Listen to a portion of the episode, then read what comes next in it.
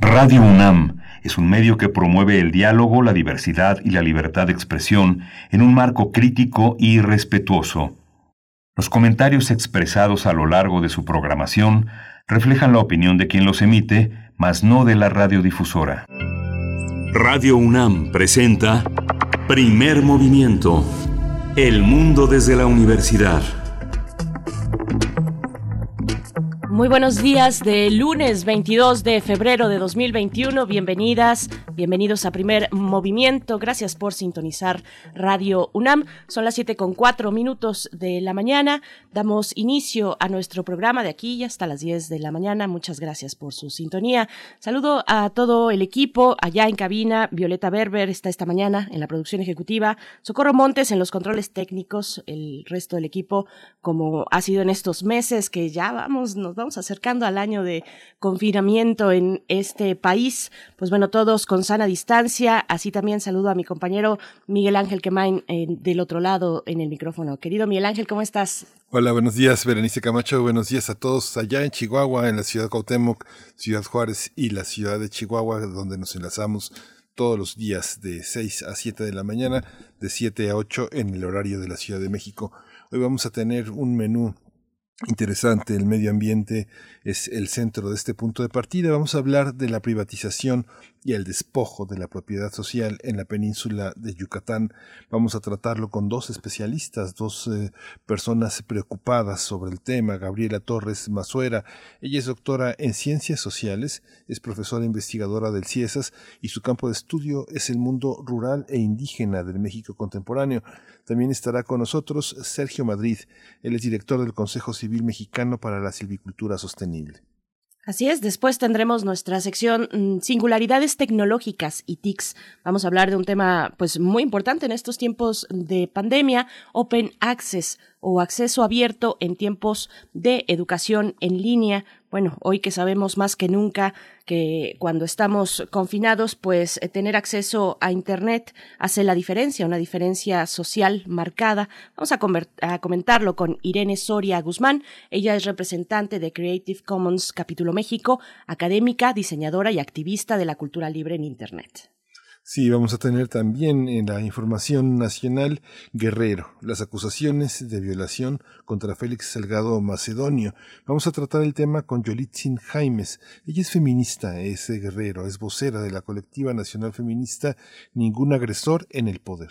Por supuesto, bueno, este fin de semana y desde la semana pasada, finales de la semana pasada, pues distintas eh, colectivas de mujeres feministas se dieron lugar en, pues, eh, en manifestaciones, en protestas allá en Guerrero, precisamente contra este capítulo que ahora, pues, es una de las lecturas que nos deja la elección, que nos va dejando la próxima elección en nuestro país. Vamos a ver, pues, cómo va este pulso eh, político y de protesta allá en Guerrero. Después estaremos en nuestra nota internacional hablando de la propuesta de Estados Unidos a Irán para retomar negociaciones nucleares ahora con el gobierno de Joe Biden. Vamos a conversarlo con Moisés Garduño, eh, él es profesor de la Facultad de Ciencias Políticas y Sociales de la UNAM, especialista en estudios árabes e islámicos contemporáneos y vamos a tener una mesa del día con una... Ah, hoy vamos a tener la poesía necesaria en la voz de, y selección de Berenice Camacho y tenemos una mesa del día dedicada a la industria farmacéutica y la vacuna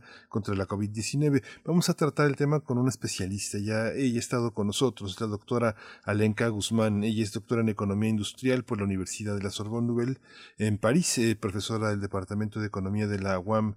Eh, y sus líneas de investigación son innovación, propiedad intelectual, productividad, competitividad y crecimiento económico. Particularmente está concentrada en la farmacéutica, en lo biofarmacéutico y en la nanotecnología.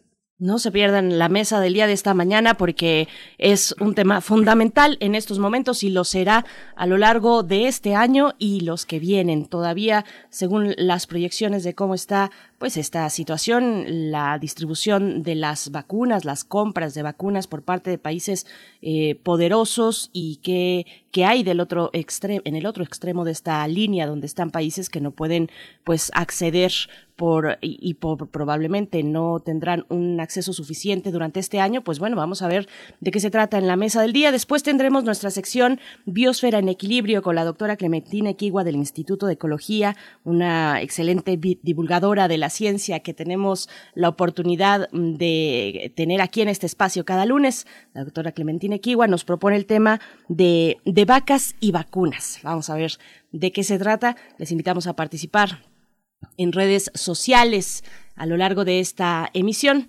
Arroba P estamos así en Twitter, Primer Movimiento UNAM en Facebook. Nos vamos con nuestro corte informativo sobre COVID-19. COVID-19. Ante la pandemia, sigamos informados. Radio UNAM.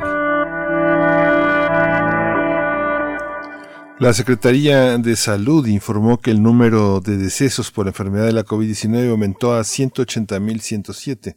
De acuerdo con el informe técnico que ofrecieron ayer las autoridades sanitarias, los casos estimados son 2.236.606. Para el caso de la Ciudad de México, esta permanecerá una semana más en el color naranja del semáforo epidemiológico COVID-19 ante la reducción de casos y hospitalizaciones en la capital. Las autoridades capitalinas anunciaron la reapertura a partir del día de hoy lunes de bibliotecas, archivos históricos y galerías de venta de arte. También el gobierno de la Ciudad de México informó que los capitalinos podrán acudir de manera gratuita a farmacias, tiendas departamentales y centros comerciales a realizarse pruebas del antígeno. En información internacional, casi la mitad de las más de 200 millones de dosis contra COVID-19 administradas en el mundo se aplicaron en los siete países más ricos, donde solo vive el 10% de la población. Así lo revela un recuento de la agencia francesa de noticias AFP, según la cual estas naciones, bueno, son Estados Unidos, Canadá, Francia, Reino Unido, eh, Alemania, Italia y Japón. Hay que señalar que el pasado viernes los países del G7 anunciaron su compromiso con, un mejor, con una mejor repartición de vacunas en los países pobres. Así es. Bueno, en información de la UNAM, Ali Ruiz Coronel del Instituto de Investigaciones Sociales de esta universidad señaló que la visión peyorativa y de exclusión que tiene la sociedad hacia las personas en situación de calle es, aunque paradójico, un factor de protección para ellas contra la COVID-19. Al participar en el programa de televisión La UNAM Responde, la coordinadora del Seminario Permanente de Investigación Acción sobre Personas en Situación de Calle en América Latina del Instituto de Investigaciones Sociales explicó que, contrario a lo que se podría pensar, los contagios entre este sector poblacional no han sido alarmantes.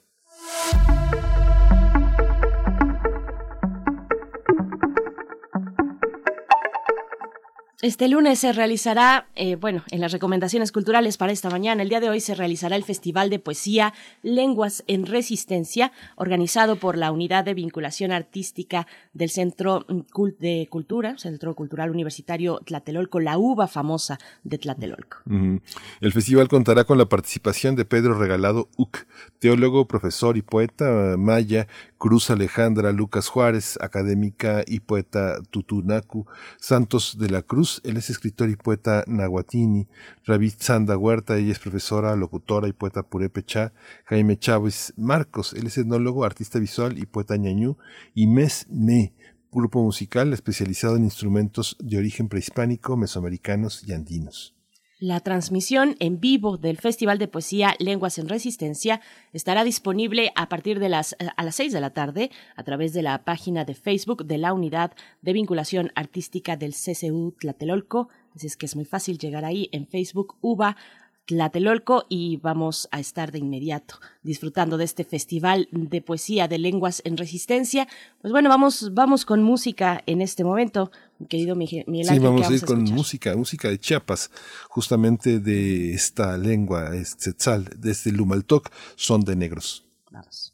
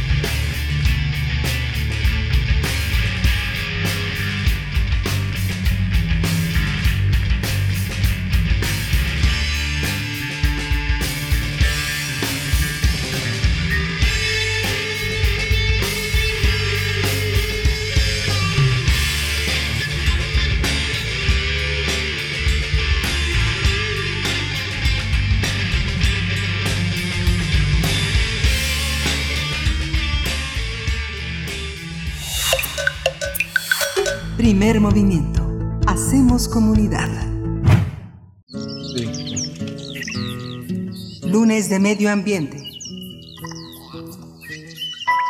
Desde hace tres décadas, cuando entró en vigor la reforma a la ley agraria impulsada en 1992 durante el gobierno de Carlos Salinas de Gortari, más de medio millón de hectáreas de terrenos ejidales se privatizaron solo en la península de Yucatán. El estudio Tres décadas de privatización y despojo de la propiedad social en la península de Yucatán, que publicó el Consejo Civil Mexicano para la Silvicultura Sostenible AC, se describen los mecanismos que permitieron que estas superficies ejidales pasaran a ser propiedad privada. A lo largo de 30 páginas, los autores Gabriela Torres Mazuera, Sergio Madrid y Raúl Bennett exponen cómo las instancias de seguridad jurídica privilegian al sector empresarial, lo que aunado al uso fraudulento de la ley agraria por parte de una mafia agraria que está integrada por funcionarios y empresarios, facilitó la apropiación de tierras de uso común, parcelas ejidales y terrenos nacionales en detrimento de los campesinos de la región.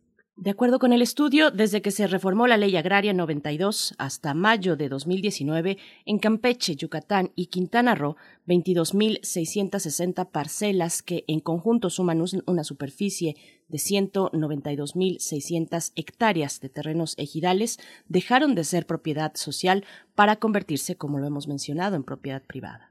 Esos despojos son promovidos de manera activa por diversos actores, principalmente del sector empresarial, que forman parte de la mafia agraria, pues actúa coordinadamente para apropiarse de esas tierras a fin de apoderarse de tierras de gran valor comercial.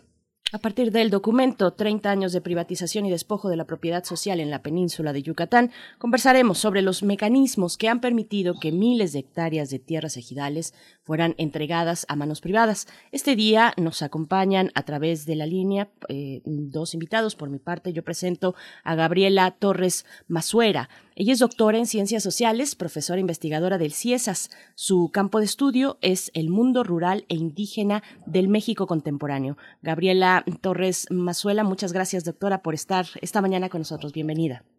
Hola, buenos días, Berenice y Miguel Ángel. Gracias por la invitación y, estar aquí en este programa.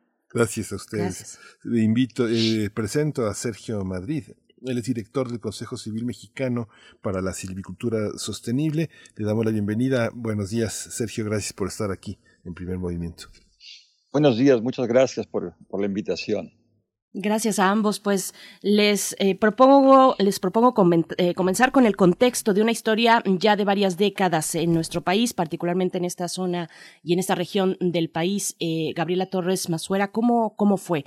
¿Cómo ha sido a lo largo de los años, cómo se ha ido construyendo esto que pues mencionan en este documento? Es un despojo de la propiedad social.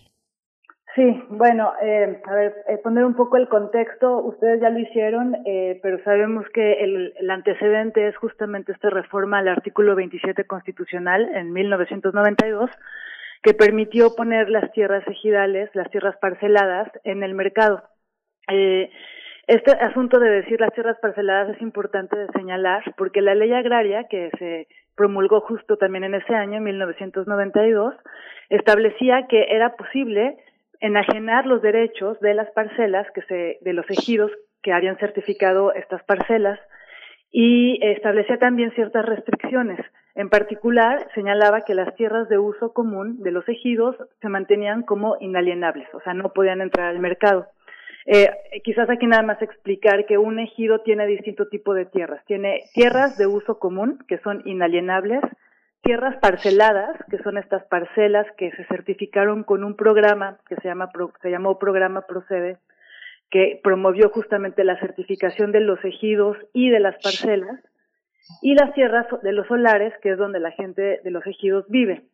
Cada una de estas tierras tiene características diferentes. Entonces, la ley lo que permitió es poner en el, en el mercado cambiar, el cambio al dominio pleno únicamente de estas tierras parceladas. Eh, sin embargo, eh, como mostramos en el documento, han habido distintos mecanismos para lograr que las tierras de uso común de los ejidos de la península puedan eh, primero ser parceladas y luego convertidas al dominio pleno. Y este proceso es el que identificamos como proceso de, de, privatización de las tierras. Es un proceso complejo, no es simplemente el cambio al dominio pleno.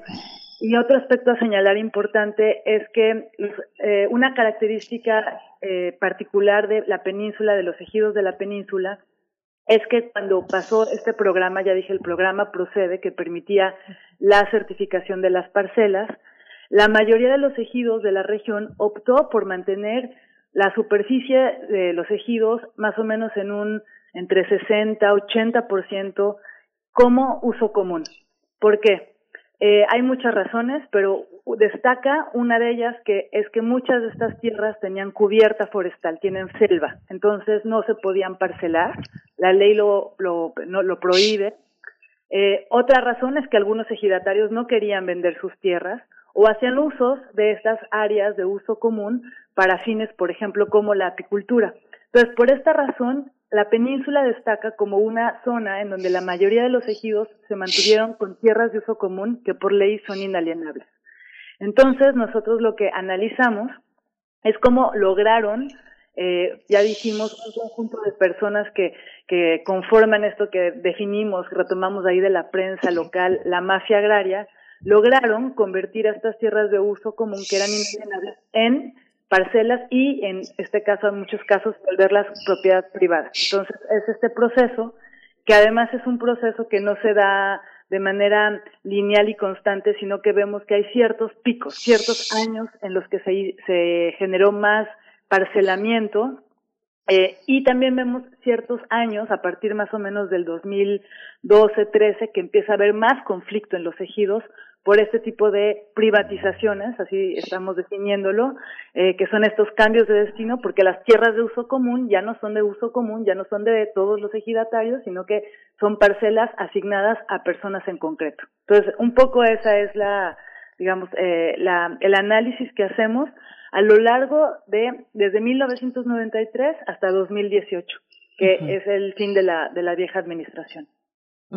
Sergio Madrid, ¿bajo qué términos se han dado a, se han puesto a la venta, se han alienado estas parcelas y quiénes han resultado eh, pues beneficiados en esta transacción?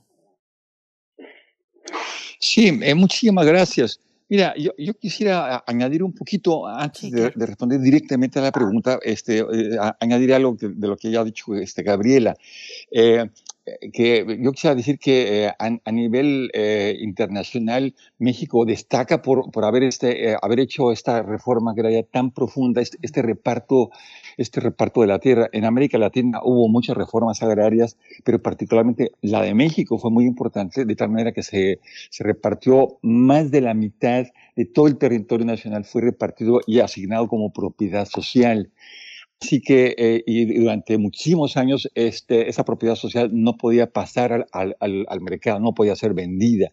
Hasta 1992, como, como lo platica este, Gabriela, este, donde ya se permite este, eh, darle un certificado parcelario a, a, cada uno de los ejidatarios. Así que eso abrió la posibilidad de meter al mercado, a la, la compraventa de los terrenos. Eh, así que en Península Yucatán, eh, las comunidades, como, como dice Gabriela, dijeron quisiéramos mantener la mayor parte del territorio como, como tierras de uso común para que no fueran parceladas.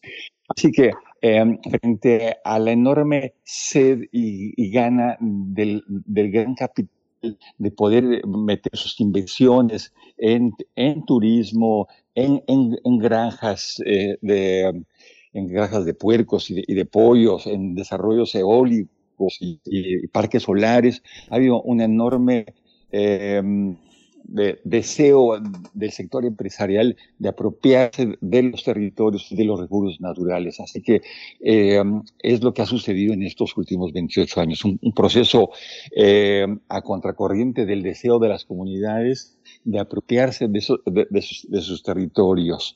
Así que, como, como ustedes lo han, han narrado en la grabación, eh, este, cerca de, de 22 mil parcelas han pasado a propiedad privada bajo estos procesos eh, que, que, la, que, la, doctora, la doctora Gabriela, en colaboración con, hemos tenido la suerte de poder colaborar en el Consejo Civil con, con ella, ha podido detectar. Yo creo que Gabriela nos puede describir de mejor, forma de cómo ha sido ese proceso para, para pasar de la propiedad social a la propiedad privada. Sí, eh, justamente este proceso lo detallan, es un proceso de, de, varios momentos eh, de, de, entrada, abren con el programa procede después el creciente proceso de parcelamiento de uso común, la operación de esta mafia agraria. Si, si gusta describirnoslo, Gabriela Torres Masuera, este proceso, ¿cómo ha sido? Sí, pues bueno, eh, Miguel Ángel, nosotros encontramos distintos mecanismos. Entonces, justamente nos interesaba explicar este, cómo, cómo se logra este cambio de tierras de uso común a parcelas. Un aspecto importante a señalar, y es que, que es muy, muy interesante, es que generalmente estos cambios de destino eh, no son promovidos por los mismos ejidatarios, generalmente vienen este, de iniciativas de empresarios de gente interesada en las tierras ejidales, porque como ya bien dijo Sergio, más o menos desde los años 2000, pero se acentúa muchísimo a partir de los 2010, empieza a haber muchos intereses de inversiones de distinto tipo sobre las tierras de la península. Y él, por ejemplo, mencionó las granjas, pero, por ejemplo, un dato que es muy interesante es que las energías renovables empiezan a tener un interés en la región con un conjunto de eh, proyectos que se licitan y se ganan y decir nada más que para la producción de un megavatio se necesitan más o menos 22 hectáreas de tierra. Entonces, este tipo de proyectos demandan mucha superficie de tierra y pues aquí, si tenemos más o menos, les doy un dato, eh, Quintana Roo, el 80% de la superficie del territorio de este ejidal, pues seguramente van a tener que toparse con los ejidatarios. Entonces, ¿cómo lo logran? Esto depende del tipo de proyecto. Eh, los proyectos urbanos y turísticos generalmente requieren una superficie no tan grande, ¿no? Porque se va a generar el desarrollo urbano y, y necesitan además que se genere un cambio a, a dominio pleno. Es decir, no es suficiente tener una parcela certificada, sino que requieren que esa parcela que es de propiedad social salga de ese régimen y se integre a la, al, a la propiedad privada para tener más certeza jurídica para su desarrollo. Eh, por ejemplo, para el tema de la urbanización ha sido interesante que observamos que había, se habían promovido cambios a asentamiento humano. Eh, esta es una acción legal que, que, permite la ley agraria, que es que eh, cuando se crea una parcela se crea, bueno, no se habla de parcela, se crea un cambio de tierras de uso común a asentamiento humano, y el asentamiento humano se pensaba desde la ley agraria como eh, la creación de solares para el crecimiento natural de los núcleos urbanos de los ejidos. La gente en los ejidos vive ahí, tiene sus casas y entonces el crecimiento era permitido a través de estos asentamientos humanos, algo que está, es correcto y está contemplado en la ley. Sin embargo, donde vemos, digamos, lo mafioso, es que este, esta figura de asentamiento humano es utilizada en realidad para crear parcelas en aquellas tierras de uso común que tienen eh, superficie de selva y que por ley no se podrían parcelar. Y entonces, porque digamos que para hacer la, el asentamiento humano no se requiere un dictamen de Semarnat, que es la instancia que decide si se puede parcelar o no. Eh, entonces, para evadir eso, crean esto del asentamiento humano y vemos en algunos ejidos cercanos, por ejemplo, a Mérida, o también en la zona costera de, de, la Riviera Maya, que se crean estos asentamientos humanos para, entonces, ya no tener que tener el dictamen de Semarnat, porque esas tierras tienen cubierta forestal, y estos asentamientos son de tres mil, cinco mil hectáreas, es una cosa loca, que obviamente no corresponde con este crecimiento de los núcleos urbanos, de los ejidos, y que en realidad están pensados para generar nuevos desarrollos inmobiliarios de interés empresarial. Este es, por ejemplo, uno de los mecanismos que al que le hemos prestado atención que, nos interesa destacar. Eh, otro mecanismo interesante fue encontrar la división de ejidos. Este es otro mecanismo considerado en la ley agraria, otra acción agraria, que significa que de un ejido se crean dos. Y podrían haber muchas razones por las cuales se podía generar, haber interés de parte de los ejidatarios para hacer dos ejidos, pero la realidad es que se ha utilizado para crear otra vez una, un parcelamiento de las tierras eh, y un tipo de enajenación de estas tierras. De, cuando uno va al campo y pregunta, por ejemplo, en algunas regiones donde yo he observado este proceso, la gente tiene muy claro que aquí se vendió esta superficie de tierra. Pero desde el enfoque legal, y ahí donde, donde está la simulación, lo que se ve es que se creó un nuevo ejido. Esto ha sido, por ejemplo, un mecanismo que hemos observado en dos regiones, que es Jopelchen en Campeche y en Bacalar en Quintana Roo, y fue utilizada por eh, personas, eh, granjeros menonitas que llegaron del norte del país, interesados en la tierra y el agua rica en esta región, y pues que además allá en el norte ya y hay un problema justamente de estos recursos. Y entonces la manera de acceder a, las tierras ejidales, ellos que son eh, granjeros que hacen muy productiva la tierra y están ahí en el lugar, es que se integran como ejidatarios y luego generan esta división de los ejidos y crean un nuevo ejido en donde este pues ya lo hacen en el caso que yo conozco en los dos casos que yo conozco pues estas nuevas estas tierras que de estos nuevos ejidos fueron deforestadas para incorporar soya o maíz, ¿no? Pero desde esto, de acuerdo a la ley agraria, sería ilegal, porque estas tierras tenían una cubierta forestal. Este es otro mecanismo, ¿no? Eh, y luego vemos también, por ejemplo, como algunas eh, formas de no cumplir la ley. Por ejemplo, las empresas eólicas y fotovoltaicas que se han establecido en Yucatán no han cumplido con las asambleas eh, de formalidades especiales que establece la ley agraria cuando uno de estos proyectos se va a establecer. ¿Qué quiere decir esto? Ya, ya insisto, la ley agraria puso varios candados para estas privatizaciones o cambios de destino, cambios de dominio pleno.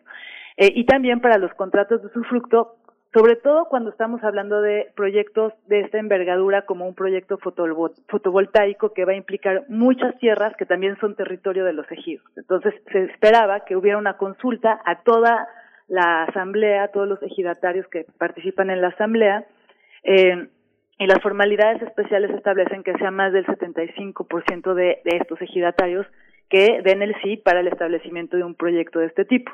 Bueno, pues lo que yo he estado analizando es que esta, esta regulación, que de hecho, perdón, no está establecida en la ley agraria, sino está establecida en la ley de la industria eléctrica, pues no ha sido cumplida. Entonces, eh, muchos de estos eh, contratos de usufructo hacia empresas eólicas las dan con la anuencia de un porcentaje muy pequeño de ejidatarios. Entonces, esto es otra irregularidad que a la larga genera conflicto. Eh, entonces, estos serían, por ejemplo, tres de los mecanismos que identificamos en el informe. Lo que lo que comenta la doctora Gabriela Torres Mazuera a mí me impresiona porque bueno de lo que está hablando de lo que habló hasta 2018 es 25 años que ustedes tienen registrados de salinismo 27 años. Este doctor eh, Sergio Madrid director del Consejo Civil Mexicano para la Silvicultura Sostenible ¿Quiénes son estos, eh, este, además de estos grupos menonitas que es muy interesante el proceso de apropiación de, este, ese territorio a través de hacerlo ejidal. ¿Quiénes son los, los protagonistas?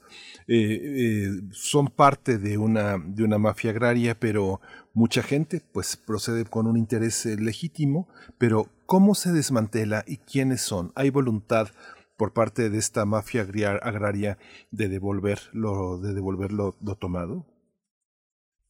Sí, mira, em, ahora que se, se, menciona a los menonitos, bueno, ellos en realidad, eh, como decía Gabriela, han venido de, del norte, allá en Chihuahua hay, hay colonias muy grandes menonitas y también han venido de Belice, pero ellos en realidad han venido a comprar, ellos han venido con su dinerito, ya han comprado la tierra, pero quienes han hecho el, el trabajo sucio inicial han sido una, esa mafia agraria a la que se refiere Gabriela, en, en donde un, un, conjunto de empresarios inmobiliarios, de, eh, también de otros otro tipo de empresarios que están interesados en la tierra, de funcionarios corruptos, han estado haciendo toda todas esta, estas, estas gestiones, asambleas este, amañadas, han estado corrompiendo comisariados, haciendo pues todo una, un, un, un, tejido muy complicado de trámites para poder avanzar a la privatización y poder generar estos, estos títulos. También han estado coludidos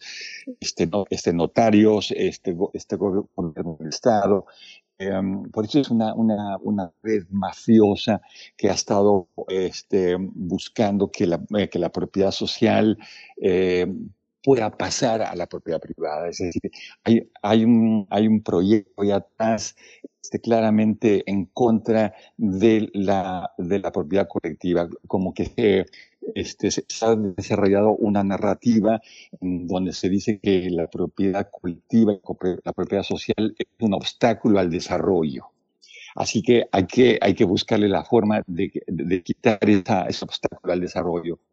Pero eh, las, las, comunidades y los ejidos eh, ellos tienen otro, otro planteamiento muy diferente. Ellos dicen, eh, esta es la tierra, es nuestro patrimonio, es el fruto de una lucha de, de, varias generaciones, eh, es, es, el fruto de la lucha de la Revolución Mexicana, es su patrimonio y hay toda una, una resistencia muy fuerte para, para enfrentar a esta, a esta, mafia. Sin embargo, eh, eh, como lo dice nuestro documento, esta mafia está respaldada con, una, con, un, este, este, con los capitales y con fuertes intereses políticos que han estado este, favoreciendo el, avance de, todos esos procesos para la privatización.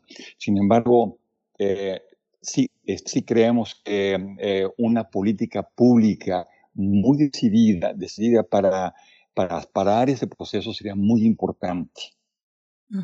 Doctora mm, Gabriela Torres, eh, también, bueno, eh, nos comentas y sabemos que es Semarnat, la, la institución federal eh, que está a cargo de estos procesos de conversión, digámoslo así.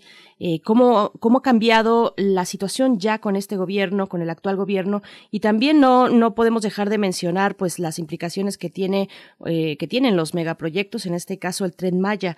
¿Cómo verlo a través de, de, ese, de, de los ojos y del cristal del nuevo gobierno? Este, sí. Mm, bueno, a ver, eh, nada más decir, explicar esto de que para estos cambios eh, de destino eh, se requieren un conjunto, se requiere cumplir con un conjunto de, de normas, ¿no? Y de requisitos. Uno de ellos tiene que ver con una un dictamen de la Semarnat. Ahí es donde entra Semarnat. Mm. En el caso de que eh, se, se para cuando, bueno, en la región, como ya dije, las tierras de uso común, muchas de ellas tienen cubierta forestal y por esa razón se requiere este dictamen de Sembarnat. Es ahí donde entra este, este dictamen. Pero quiero decir que sobre este dictamen también hay mucha irregularidad, o es lo que yo estaba analizando en, el archi en archi un archivo que estaba haciendo investigación, porque no siempre se requería. Es decir, hay como algunos requisitos que no siempre se cumplen y, o que incluso cuando son negativos no se, no se consideran o hay otros mecanismos para darle la vuelta a estos eh, dictámenes negativos que, como ya dije, puede ser esta creación de los asentamientos humanos. Entonces, es ahí donde entra lo de la Semarnat, nada más para aclarar. Sí. Eh, eh, pues, a ver, nosotros lo que, creo que lo, lo interesante de nuestro estudio es que nosotros vemos como un, como tendencias amplias ya dijo, ya hemos repetido que va desde el 1993 hasta el 2018 estas tendencias de privatización pensadas de distintas maneras y que además también incluyen no solamente las tierras ejidales, sino también los terrenos nacionales, porque no, no olvidemos que en esta región y en particular en Campeche y en Quintana Roo también había superficies muy amplias de terrenos nacionales también con cubierta forestal. Entonces también nuestro estudio analiza esta privatización, que es otro mecanismo mucho más complicado de comprender y sobre el cual además tampoco hay datos, no tenemos ni siquiera los datos concretos de la superficie que, que ha pasado, que se ha privatizado, ahí sí es privatizado. Eh, pero lo que vemos entonces es que ha habido, ya dije, picos, años en que hubo más de estos eh, cambios de destino, privatizaciones, y lo que sí vemos es que hubo una fuerte disminución de esta tendencia a partir del de 2016-2015. Eh, esto quiere decir, o sea, antes del cambio de gobierno ya empezaba a haber más regulación desde el sector agrario y esto es en particular podemos hablar de la Procuraduría Agraria y el Registro Agrario Nacional sobre estas privatizaciones. Eh, y aquí quizás nada más decir, regresar un poco. O sea, cuando vimos estos picos, la pregunta era qué tipo de proyecto se desarrolló en ese momento, porque hay algunos años que destacan por, por el cambio de destino que se hicieron sobre estas tierras de uso común, y ahí, preguntando y investigando, fue que salieron nombres de, de empresarios y políticos de, regionales, pero en particular yucatecos, eh, que participaron y que permitieron y facilitaron estos cambios de destino, como ya dije, de distintas maneras, o sea, haciéndose de la vista gorda de la ley, eh, facilitando la entrada, dando información privilegiada quizás a los empresarios, eh, de distintas maneras que están descritas en el documento. Eh, pero entonces aquí vemos claramente algunos operadores o gestores o empresarios que participaron, exfuncionarios agrarios que eh, participaron en su momento en el programa Procede y que luego se vuelven asesores de los empresarios. Pero yo quiero destacar en particular dos personajes relevantes que son Víctor Cervera Pacheco, él estuvo al frente de la Secretaría de la Reforma Agraria en el inicio del programa Procede, y fue también el que promovió fuertemente este parcelamiento con el programa Procede, pero nos también nos llamó mucho la atención la participación de eh, Jorge Carlos Ramírez Marín, cuando él estuvo también al frente, ya en ese momento ya no era Secretaría de la Reforma Agraria, ya era SEDATU, y es justamente durante su gestión, que duró creo que solamente dos años, que al menos en Yucatán observamos que hubo este cambio de destino de muchos ejidos que son además ejidos de gran valor, como por ejemplo Holbox, ¿no? Este, y que además generaron luego en su momento un gran conflicto legal. También eh, observamos que sucedió esto en ejidos como Tulum, o hay otro que se llama Tres Reyes en este en Quintana Roo que también tiene un, gran valor de, ejidal y por, por sus recursos. Entonces, eh, ahí nada más para regresar un poco a la pregunta de Miguel Ángel. Entonces, con la nueva gestión sí vemos un cambio, y aunque señalar, este cambio ya venía un poco de antes, como que sí empezó la administración a limitar lo que estaba sucediendo, y esto, porque ya estaba empezando a generar muchos conflictos, y con la nueva administración sí ha habido un interés de generar un cambio, pero eh, con el tema del tren Maya parece que hay como eh, cierta ambigüedad, ¿no? Porque si bien es cierto que eh, desde el enfoque de Sedatu eh, se ha hablado de que eh, ya se va, se va a detener un poco este tipo de, de privatizaciones, se va a generar un enfoque más de defensa del territorio, eso creo que ha habido mucha voluntad, por ejemplo, de, del, del nuevo procurador agrario eh, eh, y de algunos otros funcionarios con mucha eh, relevancia política y proyección que han hablado de hacerlo, no vemos que ha sido tan sistemático cuando se refiere al tema del tren Maya. Y esto porque eh, el tren Maya es un megaproyecto que requiere de tierras ejidales y para adquirirlas, Fonatur eh, se, ha, se, ha, apoyado de inicio muy poco con el sector agrario, en particular con la Procuraduría Agraria, y, e incluso tenemos entendido que, contrató a una eh, consultoría que fue la que le permitió acceder a las tierras de los ejidos, y esto con ciertos mecanismos que consideramos que no son del todo los, los correctos y que de hecho están generando ya conflictos que están llegando a los tribunales agrarios. ¿Qué tipo de mecanismos? O sea, en particular, y esto es un clásico que, que se ha practicado en la península, pero en todo México, tiene que ver con esta aproximación siempre fuerte con los comisarios ejidales, que no son las autoridades, pero sí son los representantes de los ejidos, eh, con quienes empieza a negociar, ¿no?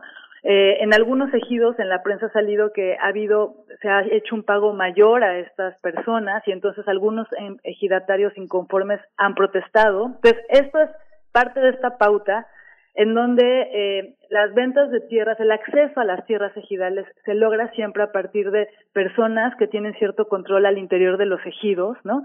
Y que están dispuestos a, poner estas tierras en el mercado. Entonces, ahí es donde vemos una falla y, y no es exactamente o forzosamente del sector agrario, sino de este enfoque que ha tenido Fonatur para aproximarse a, los, a, lo, a las tierras ejidales. Y otro aspecto que yo veo muy problemático y que se señala muy poco es la manera en que se redistribuyen los recursos. Porque si bien las tierras ejidales son tierras de los ejidatarios, ¿no? Quienes tienen los derechos. También sabemos que los, en los ejidos, pues viven muchas personas que no tienen los derechos agrarios, que son mujeres, jóvenes, niños, y que de hecho son un porcentaje mayor que los ejidatarios. Entonces, eh, para muchos de estos proyectos, en ciertos casos ha sido fácil comprar a los ejidatarios o a través de sus representantes lograr este acceso a las tierras, pero no se ha pedido, el, eh, digamos, la, la palabra, eh, la, la opinión de las otras personas que viven en los ejidos, ni y ni tampoco se ha considerado la manera de generar una redistribución a cambio de estas tierras para un beneficio más colectivo, ¿no? O sea, es decir, se paga por las tierras y los ejidatarios las reciben, un reciben los pagos de manera individualizada y yo que hago mucho trabajo de campo siempre cuentan las mujeres que los ejidatarios, ¿qué pasó con el dinero que les pagaron? No, pues se lo acabaron bebiendo, o compraron un coche y lo chocaron, o, o sea, hay muchas de estas historias en donde esas tierras quedan de inicio un patrimonio colectivo de facto, o sea, la gente gozaba de estas tierras de uso común, de alguna manera las usufructuaba, pues se privatizan, se venden y el pago que se hace se individualiza y, se gasta, o sea, es un gasto corriente que no, se, que no genere inversión ni mejora para la vida colectiva.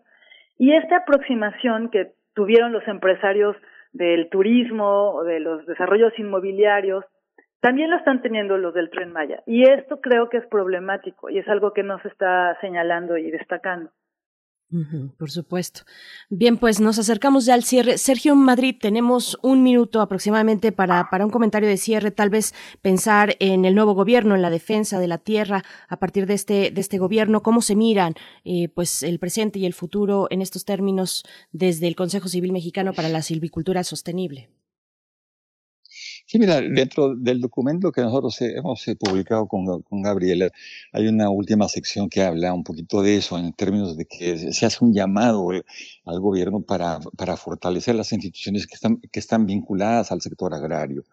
Este, desgraciadamente, en, los últimos dos años, las instituciones que tienen que ver con, este, el campo, con, con medio ambiente, han, este, sido, han tenido este, recortes presupuestales muy fuertes.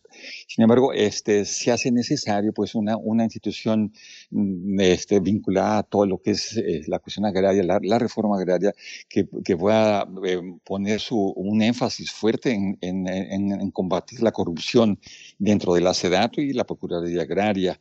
Hablamos también de fortalecer la democracia en los ejidos. Si, si, se quiere hacer una estrategia eh, sólida que enfrente estos procesos de esta mafia, se necesita tener una gobernanza fuerte en los ejidos. Así que se, necesita este, desarrollar toda una, estrategia eh, que reconozca a las asambleas, que fortalezca la, este, la, autoridad de los comisariados ejidales.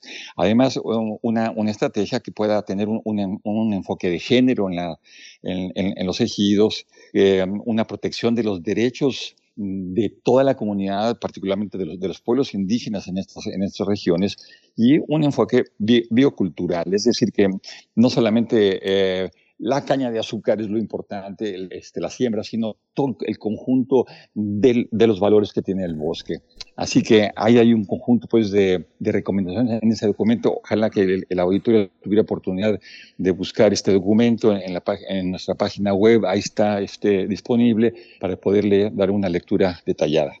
Sí, vamos a, vamos a colocarlo, ya, ya está en las redes sociales de Primer Movimiento y de Radio UNAM, pues no, no queda más que agradecerles de algo, algo que empieza, que estamos comprometidos con su difusión y ojalá con su desmantelamiento. Gabriela Torres Mazuera, doctora en Ciencias Sociales, profesora investigadora del CIESAS, muchas gracias por su participación esta mañana. Gracias, eh, Gabriela. Muchas gracias, Miguel Ángel, y muchas gracias, Berenice. Gracias.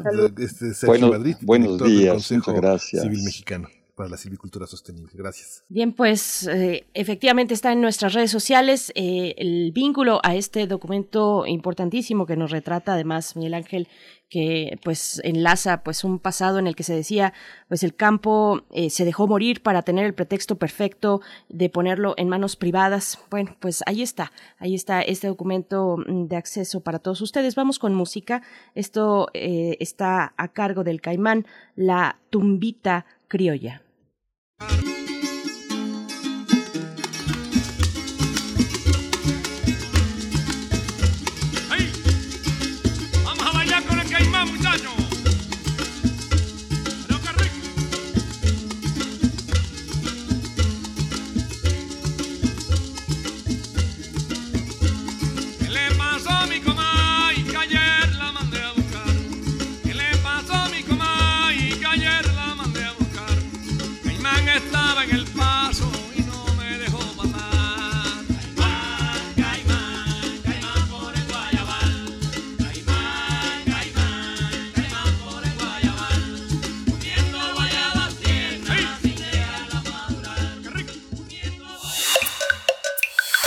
Primer movimiento.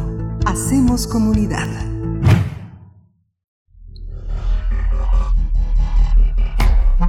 Singularidades tecnológicas y TICs. Querida Irene Soria, ya te extrañábamos en este espacio. Gracias por estar aquí esta mañana del lunes. Open Access o acceso abierto en tiempos de educación en línea. Bueno, un tema fundamental para, para todas, para, para por supuesto la Secretaría de Educación Pública, también en un espacio como este, un espacio universitario. Irene Soria, representante de Creative Commons Capítulo México, académica, diseñadora, activista de la cultura libre. ¿Cómo estás? Hola, ¿qué tal? Muy bien. Hola, Berenice, Miguel Ángel. Buenos días. Eh, muy buenos, días. Buenos días. Te escuchamos, querida Irene. Sí, muchas gracias. Pues bueno, ya se nos fue, estaba viendo justamente ahorita que decías que hace mucho que no escuchábamos, ya se nos fue dos meses del año, ¿no? y justamente, hablando de los, de los tiempos, ¿no? Estamos prácticamente a escasas tres semanas de cumplir un año en el encierro, o al menos las personas que hemos podido quedarnos en nuestras casas, como por ejemplo el sector educativo, justamente por eso es que vamos a hablar hoy de Open Access y de acceso abierto.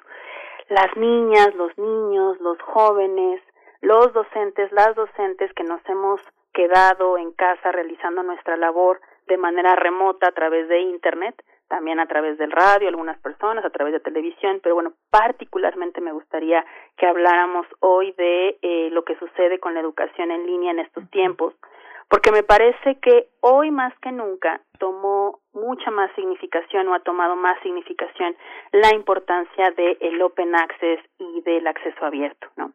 Porque qué sería, mi querida Berenice Miguel Ángel, ¿no? de la educación en línea si no fuera por todos los materiales que nos hemos encontrado en internet, ¿no? Los PDFs, los libros a los que hemos tenido acceso. Eh, yo, yo me acuerdo, por ejemplo, que al inicio de la pandemia muchos de mis colegas docentes, bueno, yo misma, por supuesto, buscábamos materiales didácticos, ¿no? Para compartir al estudiantado, videos, esquemas, imágenes, audios y también el estudiantado, por supuesto, buscando para generar sus tareas, ¿no?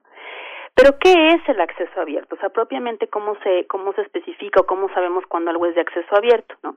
Basta con subirlo a redes sociales, basta con subir los libros a algún link en algún repositorio o en algún lugar donde se comparta, bueno, aquí rápidamente quisiera hacer la acotación que para las personas que nos dedicamos a hacer ciertos contenidos, no solamente didácticos, sino de divulgación o de investigación, pues esto creo que nos conviene mucho nos, o, o, va muy eh, eh, para que platiquemos acerca de ello, ¿no? Porque el acceso abierto fundamentalmente significa que cualquier persona pueda acceder, usar, modificar y compartir libremente para cualquier propósito. ¿no? Esto quiere decir que los datos de nuestras investigaciones, por ejemplo, y todos los contenidos puedan ser utilizados, modificados y compartidos libremente por cualquier persona para cualquier propósito. ¿Qué quiere decir esto para el público que nos escucha? Pues que tiene que ser libre y universal sin costo.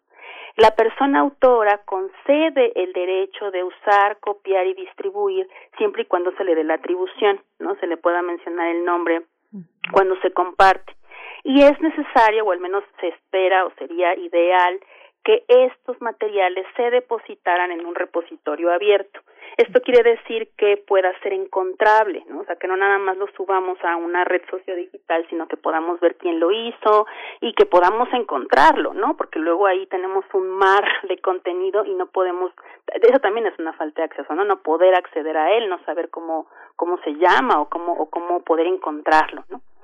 Pero algo que me parece importante que también quería mencionar hablando de acceso abierto es que estas prácticas, tanto de compartición como de acceder a ciertos materiales de manera libre y gratuita, pues no son eh, de ahora nada más, ¿no?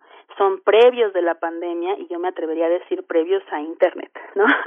Porque prácticamente, eh, pues, como, como generábamos o cómo hacíamos nosotros nuestra educación, como los que estudiamos, por ejemplo, en una universidad pública, pues bueno, ¿qué sería de nuestra educación sin las fotocopias, ¿no? Sin las bibliotecas, sin poder acceder a este tipo de materiales. Entonces, si bien todas estas prácticas son previas a, Internet, sí eh, sucede una coyuntura, ¿no? Ahora que estamos en esta posibilidad de distribución tan rápida como supone Internet, pero también eh, una de las convergencias, por ejemplo, en estas coyunturas que han hecho que el Open Access se convierta en un movimiento, es también el aumento en el costo de las publicaciones o eh, los menos presupuestos que han obtenido las bibliotecas o instituciones de investigación. Por eso el acceso abierto ahora es tan fundamental e insisto, se ha convertido en un movimiento porque bueno, esto también ha levantado algunas polémicas, ¿no? Porque eh, el acceso abierto debe ser irrestricto ¿no? O sea, tenemos, no, no debe haber ninguna restricción eh, tampoco económica, por supuesto. Y esto es, o ha resultado ser controversial porque contraviene muchos intereses comerciales y también contraviene algunas ideas arraigadas que también me parece fundamental que reflexionemos, como la propiedad intelectual, por ejemplo. Entonces, bueno, yo les invito rápidamente a hacer una reflexión. Que las investigaciones, es una propuesta, ¿no? Que eso ya sucede en algunos casos, pero no siempre que las investigaciones que hagamos desde las universidades públicas o que estén pagadas nuestros impuestos, pues tengan que estar sí o sí en open access, ¿no? En acceso abierto. También la reflexión, por ejemplo, que nos trae en estos tiempos de crisis, en eh, pues beneficiar o ponderar un bienestar colectivo, porque además mi querida Berenice Miguel Ángel, entre más se comparta una obra en Internet o un material, pues prácticamente más valor tiene, ¿no? Y menos posibilidades hay de que se pierda. Entonces, pues bueno, a mí me parece que eh, en estos tiempos de eh, educación en línea, pues es claro que hay una necesidad. Hay una necesidad de materiales, de buenos materiales, de materiales de calidad, y hay mucha gente compartiendo esto, hay gente compartiendo libros, ¿no? Lo cual obviamente ha generado otras polémicas porque, bueno, pareciera que solo hay dos opciones, ¿no? Como que o lo compramos o pirateamos, ¿no? Para poder acceder a una, a una obra. Y hay muchos proyectos, insisto, que han generado polémica incluso en unos nuevos, en, en, en fechas recientes por ahí en Twitter y que han abierto el debate, como por ejemplo el proyecto de la pirateca, cuyo eh, eslogan o cuyo lema es los libros no se roban, se expropian, ¿no? Entonces me parece que este tipo de proyectos otra vez ponen en la mesa, ¿no? Las, la, la, las necesidades que tenemos de estar compartiendo materiales con permiso de los autores y sobre todo a explorar otros modelos donde se equilibre mucho más estos estos beneficios, ¿no?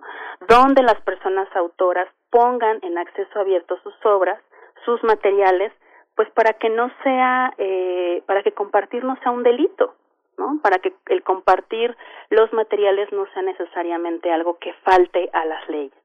Pero bueno, no sé si esto les haga sentido a mi querida Berenice, mi querido Miguel Ángel. Como verán, también es un tema, no es, no, no es nada más poner las cosas en Internet, ¿no? Tenemos que ponerle, eh, eh, tenemos que hacer que esto sea accesible, ¿no? Es, es, por eso el Open Access tiene como toda una, unas particularidades, ¿no? Bueno, es, sí, Miguel Ángel, qué, qué tema, ¿no? Sí, es un tema muy interesante porque quien ha estado a la vanguardia de todo el tema de derechos de autor ha sido pues la sociedad francesa que ha tenido en sus manos todo el tema todo el tema de la de la legalidad en, los aspectos técnicos no quien en el caso de México da y se y se y, y, legitima con sus códigos de barras el acceso a la, a la biblioteca mundial. Pero yo creo que e, esa propuesta es muy interesante pensando en que también México como una de las vanguardias en derecho de autor tendría que repensar cómo, cómo se paga a los autores de manera definitiva un texto que está progresivamente siendo utilizado. Sí, aunque yo creo que también esto es, un poco lo que te decía de la reflexión necesaria, ¿no? De, de lo que sucede con las personas autoras, porque muchas de estas obras, por ejemplo, se insisto, ya reciben el pago de una institución o ya se tiene, digamos, el, eh, una retribución por esto y al ponerlo en acceso abierto, fíjate que incluso llega a ser también muy bueno para las personas autoras, autores y autoras, porque si lo ponen también en acceso abierto y, y citamos, ¿no? Los citamos y los mencionamos cada vez, también, al menos por lo menos en la academia, ¿no? Es súper eh, bueno eso para nosotras y nosotros porque nos mencionan más en nuestros papers y ha habido ya incluso hay bastantes eh, artículos que hablan de cómo eh, a través de Sci-Hub, por ejemplo, que también ha sido controversial, no un espacio en donde podemos acceder a ciertos papers. Gracias a eso, los estudiantes han podido acceder más a estos contenidos y los investigadores también y son más citados los los los materiales que podemos encontrar acá. Entonces, por eso yo creo que más allá de, sí, por supuesto, por supuesto, siempre pensar en la retribución, aquí no estamos pensando nada más en, en un beneficio en donde se beneficien unos y otros no, sino por el contrario, que abramos este debate para que las personas autoras también vean los beneficios de que su obra sea compartida, ¿no? De que su obra tenga más acceso, que la gente pueda eh, bajarlo, leerlo y compartirlo hay, hay pues. más ventajas, yo creo que de las que creemos en, en este sentido. Pero algo a decir algo, mi querida Bueno, no sé cómo andemos de tiempo, por supuesto. Pues ya estamos en el filo, pero te agradecemos mucho, Irene Soria, porque es un tema que tiene muchas esquinas, ¿no? Que, que hay que repasar cada una, hay que ver cuáles no hemos, eh, precisamente nos hemos percatado de ellas. Eh, hablamos de la industria del libro, hablamos de la academia, eh, pero también, hablando de la academia, podemos hablar de la innovación tecnológica, por ejemplo, hoy que tenemos el tema de las vacunas, ¿no? De las patentes, de los derechos de patente, en fin, Irene Soria, muchas gracias por traerlo a la mesa y pues nos encontramos en 15 días, te deseamos lo mejor. En 15 días ya será marzo. Qué barbaridad, cómo pasa el tiempo, pero bueno, muchas gracias a los radioescuchas y pues eh, que sea un buen siguiente mes. Gracias. Gran tema, gran, gran, gran tema. En algún momento, Berenice, Juan Gabriel, en algún momento, en una entrevista, eh, me decía, este, me gusta vender discos, son muy importantes, pero eso, eso sirve para estar en los palenques. En un palenque eh, es como, en una tarde de palenque es como si hubiera vendido cien mil discos. Así que, bueno, eso no pasa con los autores ni con los científicos sociales. Pero ya nos vamos, nos despedimos justamente de allá, de la cuna de Juan Gabriel, de Ciudad Juárez, eh, de Ciudad Cuauhtémoc y de la ciudad de Chihuahua. Nos escuchamos mañana de 6 a 7 y de 7 a 8 en el horario de la Ciudad de México. Quédese aquí en primer movimiento en Radio 1. Síguenos en redes sociales. Encuéntranos en Facebook como Primer Movimiento y en Twitter como arroba PMovimiento. Hagamos comunidad.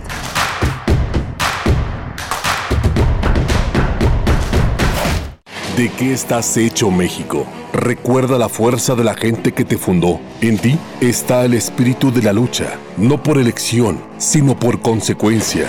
No elegimos ser guerreros. La adversidad nos hizo herederos de mujeres guerreras, de filósofos, ingenieros y emprendedores. En nosotros no cabe la derrota. Hoy más que nunca México, recuerda de qué estás hecho. Fuerza por México. En el PES cabemos todos. Ciudadanas, ciudadanos, simpatizantes, militantes del PES. En este 2021 demostremos que otra política es posible. La política de la paz, reconciliación y la solidaridad. Como sociedad, no nos gusta que se gasten nuestros recursos en partidos políticos. Que se utilicen en cosas que no nos dan beneficio. Nosotros creemos que en México, la Casa Deportiva de Animales no debería existir. Acércate a nosotros. El Partido Encuentro Solidario es la casa de todos. México hoy tiene una nueva opción. Partido Encuentro Solidario.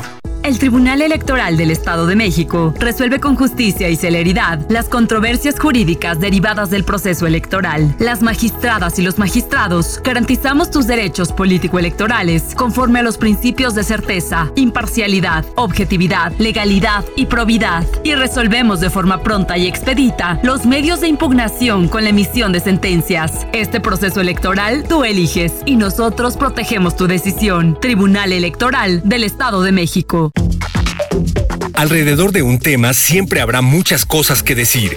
Quizá haya tantos puntos de vista como personas en el mundo. Únete a la revista de la universidad donde convergen las ideas. Jueves a las 16 horas, después del corte informativo. Disentir para comprender. Radio UNAM, Experiencia Sonora.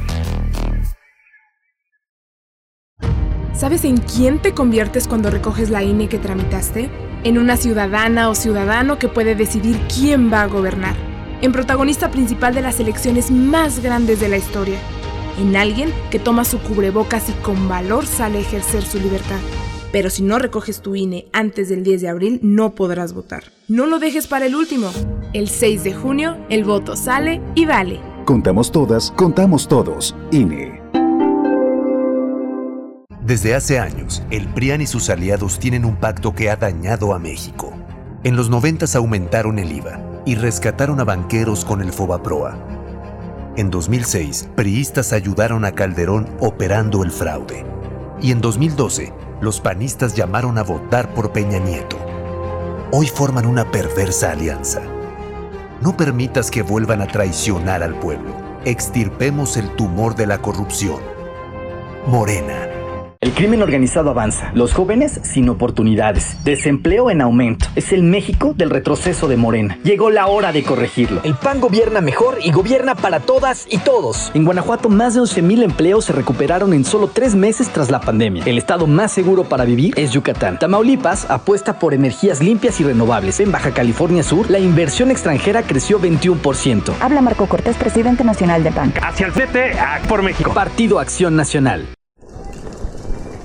Hola, Juan. Hola, Oscar. ¿Ya te has dado cuenta que llevamos mucho tiempo juntándonos en esta transmisión? Y ahora nos juntamos para hacer este promocional de nuestro propio programa. Sí, hombre, por, en esta ocasión no es así un encuentro casual. Las Esquinas del Azar, todos los martes a las 10 a.m. y retransmisión los sábados a las 4 p.m. por el 96.1 de FM. Radio UNAM Experiencia Sonora. Queremos escucharte. Queremos escucharte. ¿Cuál ha sido tu experiencia en la pandemia? Llama al buzón de voz de Radio UNAM y responde estas preguntas. ¿Qué has aprendido y por qué? 55 56 23 32 81 testimonio será compartido con nuestros radioescuchas. La dificultad es la mejor maestra. Radio UNAM, experiencia sonora.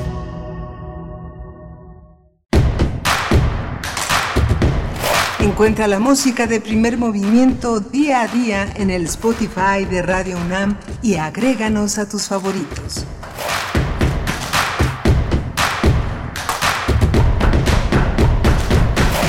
Buenos días, 22 de febrero, lunes 22 de febrero, iniciamos la segunda hora de primer movimiento e inician los, eh, las clases en el sistema a distancia en la universidad. Bienvenidos, bienvenidas todos los que a partir de este lunes desde distintos ámbitos del país y del extranjero, de otros países, inician sus clases a distancia a través de estas plataformas que ha implementado la universidad y que crecen y han crecido y crecerán. Estamos aquí en primer movimiento, Frida Saldívar en la producción ejecutiva, Violeta Berber en la asistencia de producción, Socorro Montes en los controles técnicos y está Berenice Camacho del otro lado del micrófono. Berenice, buenos días.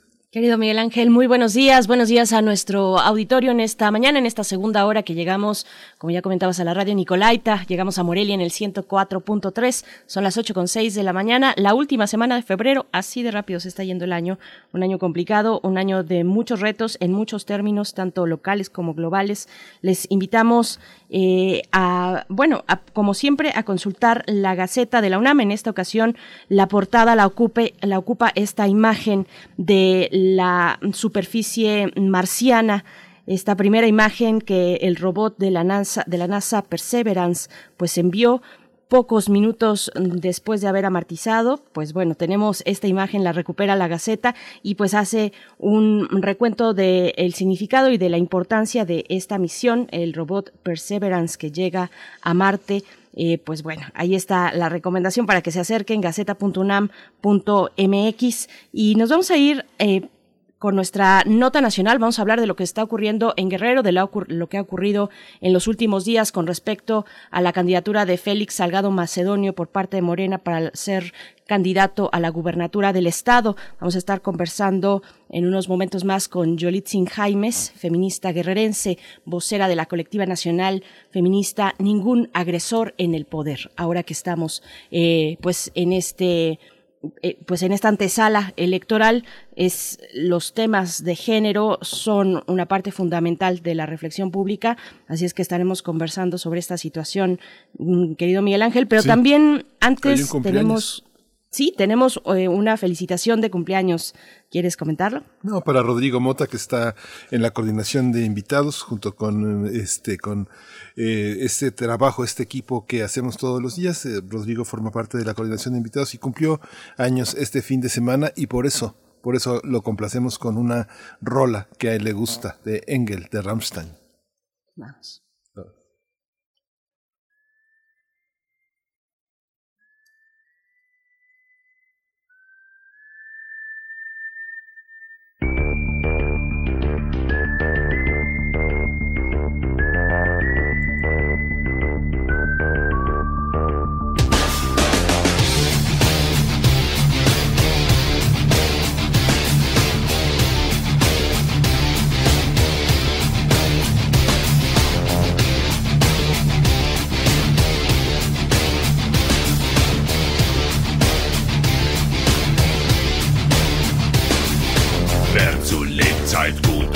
werden, wird nach dem Tod ein Engel werden. Den Blick gen Himmel fragst du dann, warum man sie nicht sehen kann.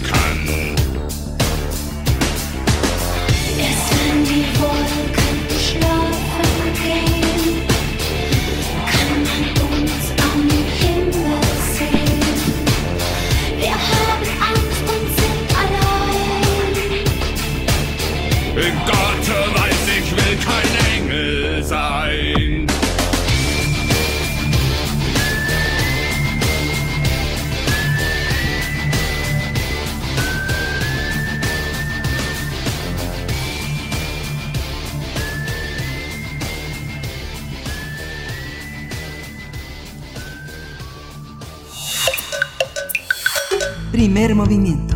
Hacemos comunidad. Nota Nacional. Eh, se registró Félix Salgado Macedonio en Morena como candidato a la gobernatura de Guerrero, a pesar de las protestas de miles de mujeres que llaman a que se le juzgue por al menos dos denuncias de violación presentadas a la Fiscalía de Guerrero y tres por acoso sexual desde hace ya varios años. Una de las denunciantes, Basilia Castañeda dijo que buscará dejar Guerrero, entidad donde vive, ante el temor de que su supuesto agresor pueda ser gobernador.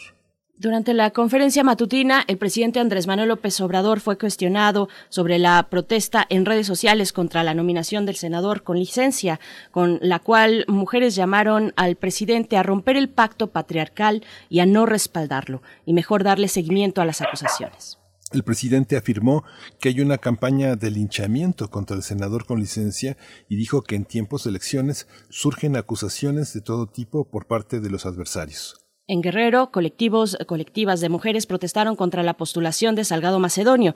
Al grito de un violador no será gobernador, un grupo de mujeres vestidas de negro con pasamontañas se manifestaron ante la Comisión Estatal de Derechos Humanos en las instalaciones del ayuntamiento, fuera de la casa de campaña del candidato y ante el Tribunal Electoral del Estado en Chilpancingo. Vamos a conversar sobre estas acusaciones contra Salgado Macedonio, candidato de Morena a la gobernatura de Guerrero.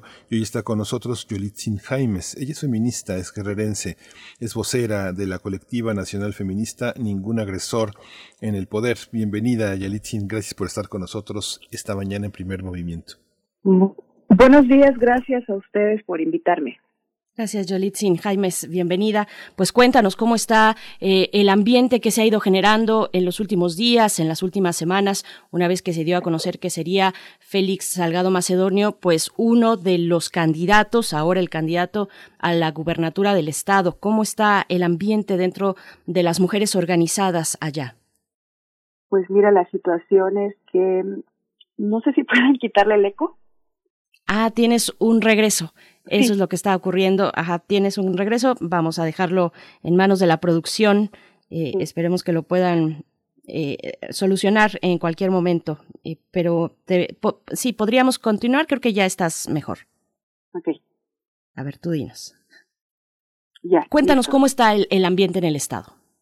Mira, hay mucha desesperanza en las decisiones de la clase política de este país, quienes mantienen el poder una desesperanza enorme por la respuesta que nos dan a las mujeres.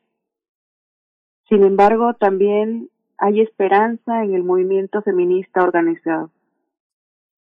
Sí. Nosotras, discúlpame, perdón la interrupción, creo que todavía sigues escuchando tu voz en eco, entonces vamos a desconectarnos de esta comunicación para realizar una nueva eh, y poder y que tú tengas la posibilidad de hablar sin, sin problema, sin estarte escuchando, lo cual es muy incómodo, eh, Miguel Ángel. Estaba, estaba este, el micrófono lo había bajado. Estamos ya en unos momentitos más con Pero bueno, desde octubre de 2020 el INE indicaba que no se registrarían candidatos que fueran violentadores de mujeres, que estuvieran sancionados por violencia familiar o doméstica por delitos sexuales, contra la libertad eh, sexual o la intimidad corporal. Había habido ya varias eh, denuncias. También en Puebla habían sido este, señalados algunos candidatos, uno en particular que tenía denuncias eh, importantes, José Elías Medel Galindo, este candidato a Texmelucan. En fin, es, es algo que visibiliza a, a todo el país en un marco de violencia intrafamiliar, de acoso, de violaciones, de una serie de violencias en contra de las mujeres y sobre todo también de las de las candidatas. Visibiliza también la situación familiar de candidatas. Justamente también este estas eh, señalamientos también en San Luis Potosí. En todo el país ha sido gracias a estas denuncias contra Salgado Macedonio han sido también visibilizadas muchas muchas muchas personas ya está en la red Así es. de Yalitzi? Sí, Jolitzin Jaimes, ya esperemos eh, te puedas escuchar mejor a ti misma. Cuéntanos, por favor, entonces, el, el ambiente en el Estado no es fácil, son eh, denunciar, pues, penalmente, eh, tomar esta vía penal para evidenciar un abuso, una violación sexual, en este caso, también, eh, pues, distintos tipos de acoso. No es fácil cuando se trata de una persona en el poder. ¿Qué significa Félix Salgado Macedonio para Guerrero y cómo responden las mujeres de Guerrero, las colectivas eh, organizadas, Yolitzin. Así es. Pues definitivamente es un hombre que ha ido de fuero en fuero, de puesto en puesto. En 1998, cuando surgió la violación hacia una de las víctimas, él era senador de la República, el presidente Andrés Manuel era el presidente del PRD en ese tiempo. Em, cuando violó a la joven del expediente de 2016, ratificado en 2017, se estaba preparando para ser senador eh, por segunda ocasión, ha sido diputado federal, ha sido presidente de Acapulco, eh, también tiene, hay una queja en el 2007 por una mujer que trabajaba en el ayuntamiento y lo denunció por acoso sexual. Es una conducta reincidente. Definitivamente hablamos de un agresor sexual que cada vez que puede ejerce su poder de esa forma. Esas declaraciones que hizo la secretaria de Gobernación de que tenía derecho de audiencia, tenía derecho a, este, a presentarse como inocente. ¿Cómo lo toman? ¿Cómo, lo, ¿Cómo ha sido visto no solo por las organizaciones de mujeres? ¿Han tenido reacciones de líderes de otros partidos condenando esta situación? Es, es muy cruel hablar de la presunción de inocencia, de, este derecho que tienen los agresores, es muy cruel en un país en el donde el 99% de las denuncias son archivadas. No hay una continuidad en la investigación. En un país en donde cada cuatro minutos se viola a una mujer, alegar la presunción de inocencia con todos los testimonios que hemos leído, con el expediente que se filtró y que el ex fiscal de Guerrero salió a decir, este, esta carpeta no se judicializó por órdenes estrictas de quien maneja la política en el gobierno de Guerrero. Estamos hablando ahí de colusión y de más de lo mismo en este país, de impunidad. Morena básicamente nos, nos vendió una falsa transformación, unas falsas promesas de que las cosas iban a cambiar con ellos. Desde Olga Sánchez Cordero con eh, ilusionarnos nada más a las feministas con una agenda feminista y un gobierno paritario. Pero eso no se traduce en las acciones. En las acciones estamos viendo a un partido, a Morena, que solapa las agresiones sexuales, que le interesa más la negociación que pueda haber están protegiendo más a un agresor desde esta presunción de inocencia, pero que no quiere decir que no lo haya hecho, que no estén los testimonios señalándolo. En cualquier otro momento, una candidatura así del partido o de cualquier otro partido se hubiera caído. Pero como está en sus manos, como está en su cancha, la candidatura sigue intacta. Y ese es un mensaje de impunidad. Y ese es un mensaje de que pueden violar los hombres y no va a pasar nada. Inclusive pueden ser gobernadores. Estas denuncias, como ya lo has mencionado y como sabemos, Sin Jaimes, no son recientes. Te pregunto si antes de este momento electoral también, antes, eh, pues las mujeres o en general la sociedad allá en Guerrero se había posicionado pues en contra de un personaje como este que tenía, que tiene estas acusaciones ya de tiempo atrás, como mencionamos. Yo te quiero recordar que Guerrero es un estado de desaparecidas, con altas tasas de feminicidio. Em, quiero que pienses en un momento el hecho de que no te tiemblen las piernas estar en el megáfono denunciando a un agresor con tanto poder y sobre todo respaldando, respaldado por el presidente de la República de este país.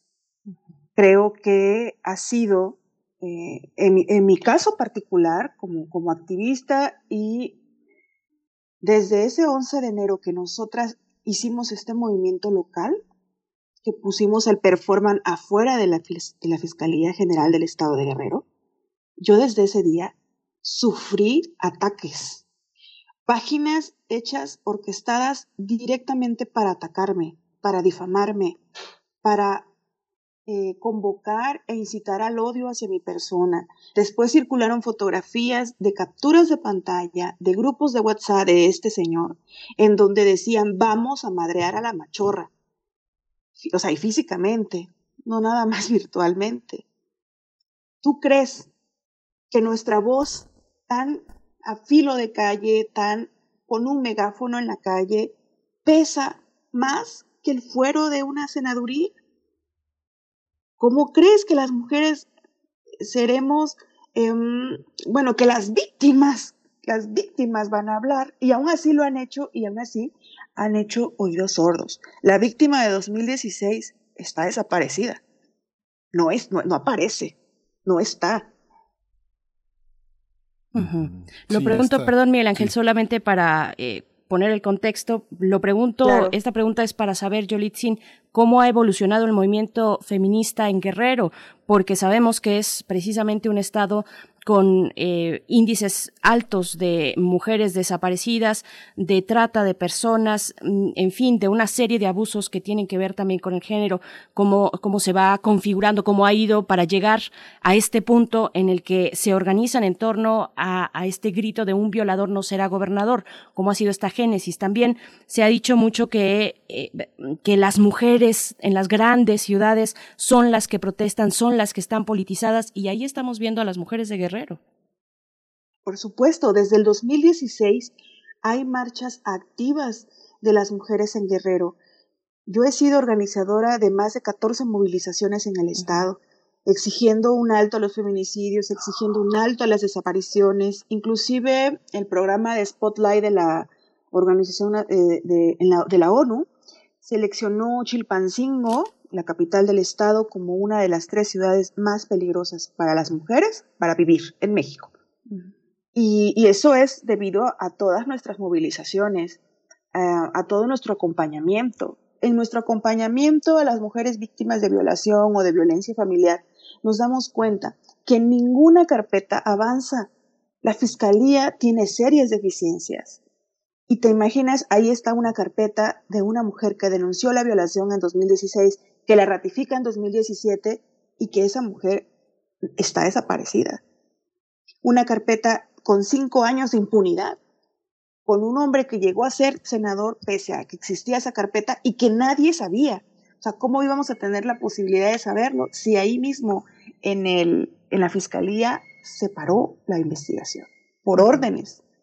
Estamos hablando de mucha colusión, estamos hablando de mucha impunidad a un estado de por sí marginado, a un estado de por sí precario y de por sí inseguro, en donde han asesinado activistas, en donde estamos en una bomba de tiempo para que le pase algo a cualquiera de nosotras que estamos levantando la voz.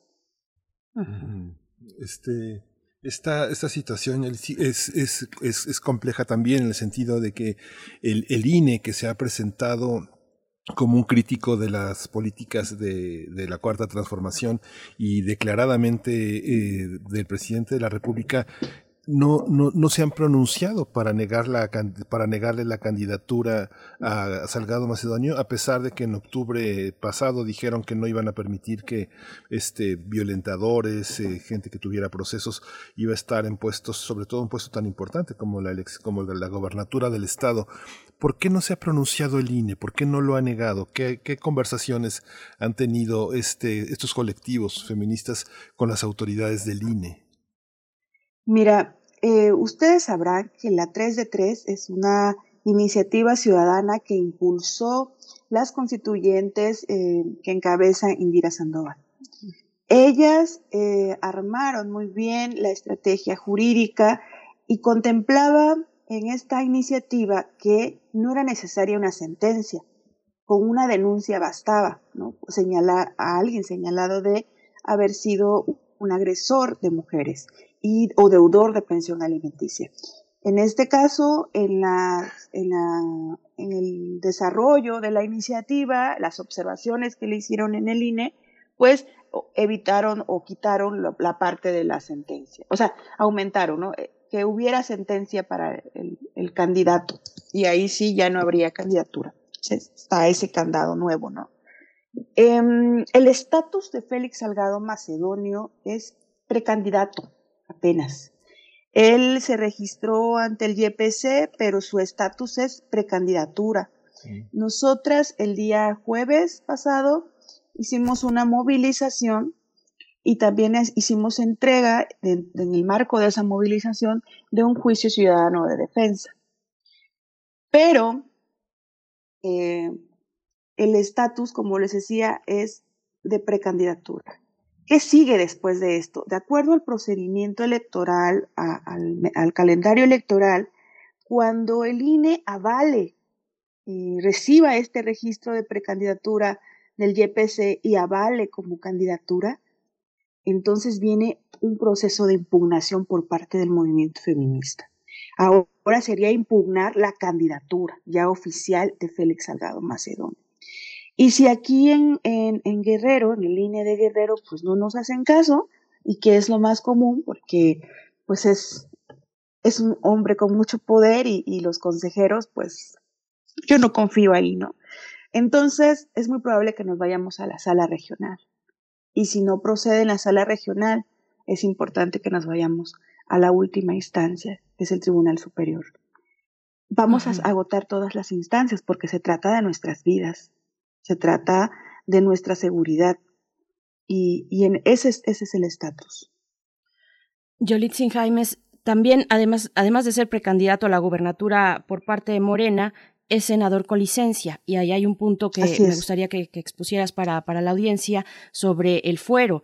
Eh, dices, vamos a llegar hasta la última instancia. Eh, estoy viendo que eh, lo que comentas está en el ámbito de lo electoral, de los tribunales electorales, de la autoridad electoral, el INE. ¿Qué hay de el punto, digamos, donde se tendría que protestar con respecto al fuero, que es el Congreso, el Congreso Federal? Así es. Eh, hay varios documentos porque también hay que rescatar que al interior de Morena ha habido personajes que se han manifestado en contra de la candidatura porque dicen que les va en detrimento justo de uno de los valores que tanto presume la cuarta transformación y el partido de Morena, que es la moral. Es el más impresentable de los impresentables van con un candidato sumamente impresentable, lleno de escándalos, lleno de señalamientos, no solo por la agresión sexual hacia mujeres, sino por otros señalamientos que no traeré a colación en esta conversación por lo peligroso que resulta, ¿no?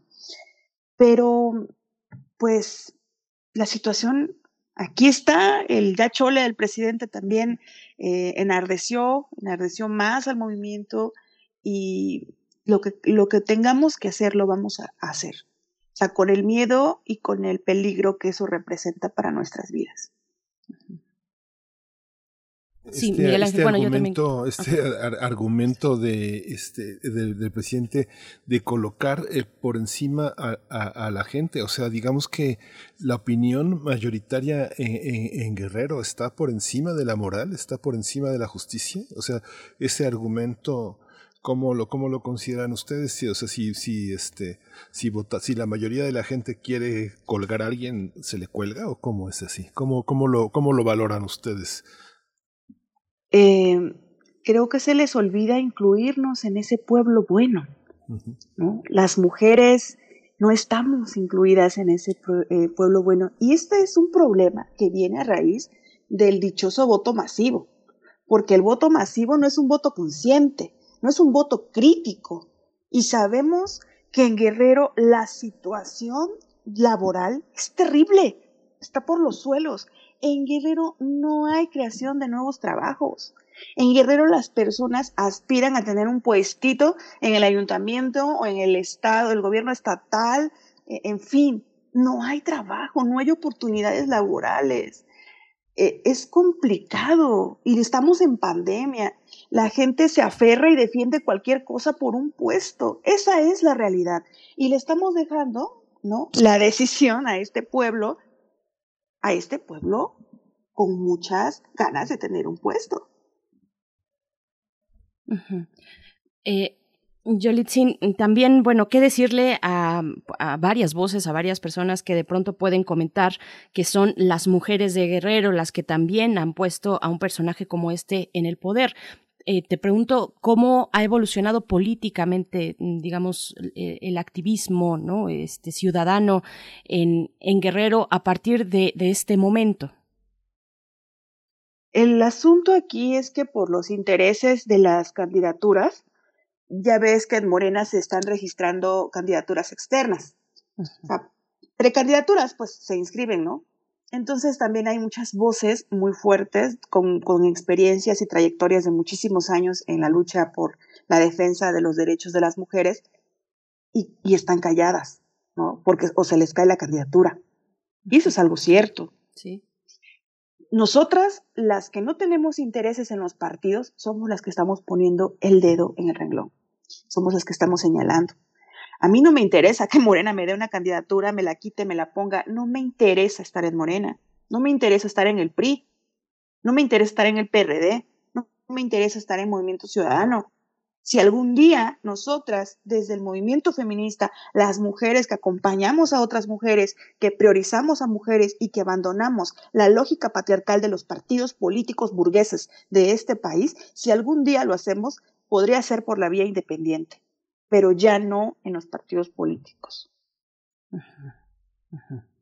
cómo, este, digamos, ya nos aproximamos al cierre, pero, este, ¿qué, qué hacer? ¿Cómo, eh, esto, esto que señalas, pues, tiene, tiene matices sumamente cualitativos. Esta distinción que es tan importante, no, no existe esa, esa, esa noción de pueblo bueno, pueblo malo. Existen las nociones de justicia y de los procesos que, que habría que tener como una, una, una, parte fina para poder distinguirlos.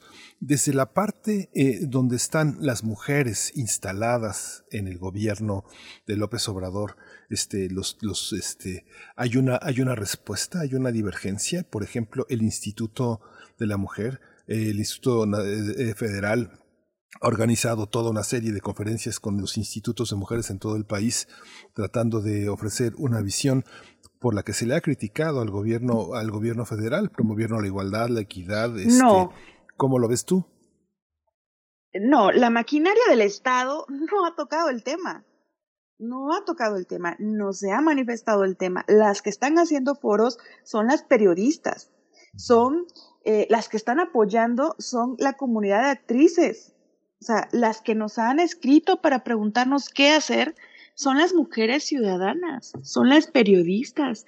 Apenas se hizo un foro en el país con la periodista Almudena, Andrea Medina y algunas otras mexicanas, ¿no? Ah, Lorena Villavicencio de Morena, diputada federal por Morena. Hicieron un foro. Somos las mujeres disidentes las que estamos haciendo todo lo posible. O sea, por ejemplo, eh, te digo rápido, porque ya estamos terminando. 11 de enero performance, eh, el violador eres tú, adaptado al caso Félix Salgado Macedonio, fuera de la Fiscalía General del Estado de Guerrero, 11 de enero. Eh, 28 de enero, eh, visita a la, a la sede de Morena.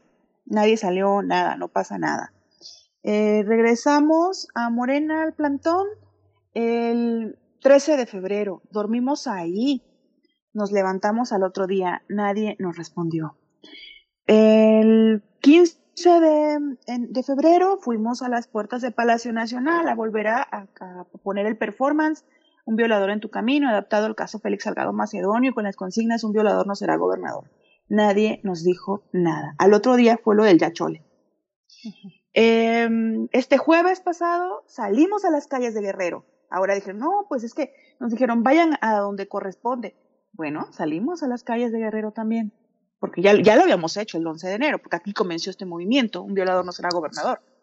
Y eh, también acudimos al Tribunal Electoral con nuestro juicio ciudadano de defensa. Nosotras ya hemos tocado las puertas. Nos falta el INE, pero no es porque no falta de ganas, sino por cuestión del procedimiento electoral.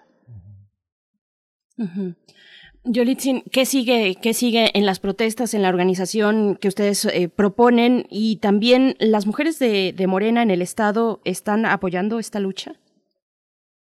Eh, no, no. Hay simpatizantes de Morena que están muy decepcionadas de esta situación y salieron a la marcha con sus pancartas, con, justo con esta, esta frase de rompa el pacto presidente.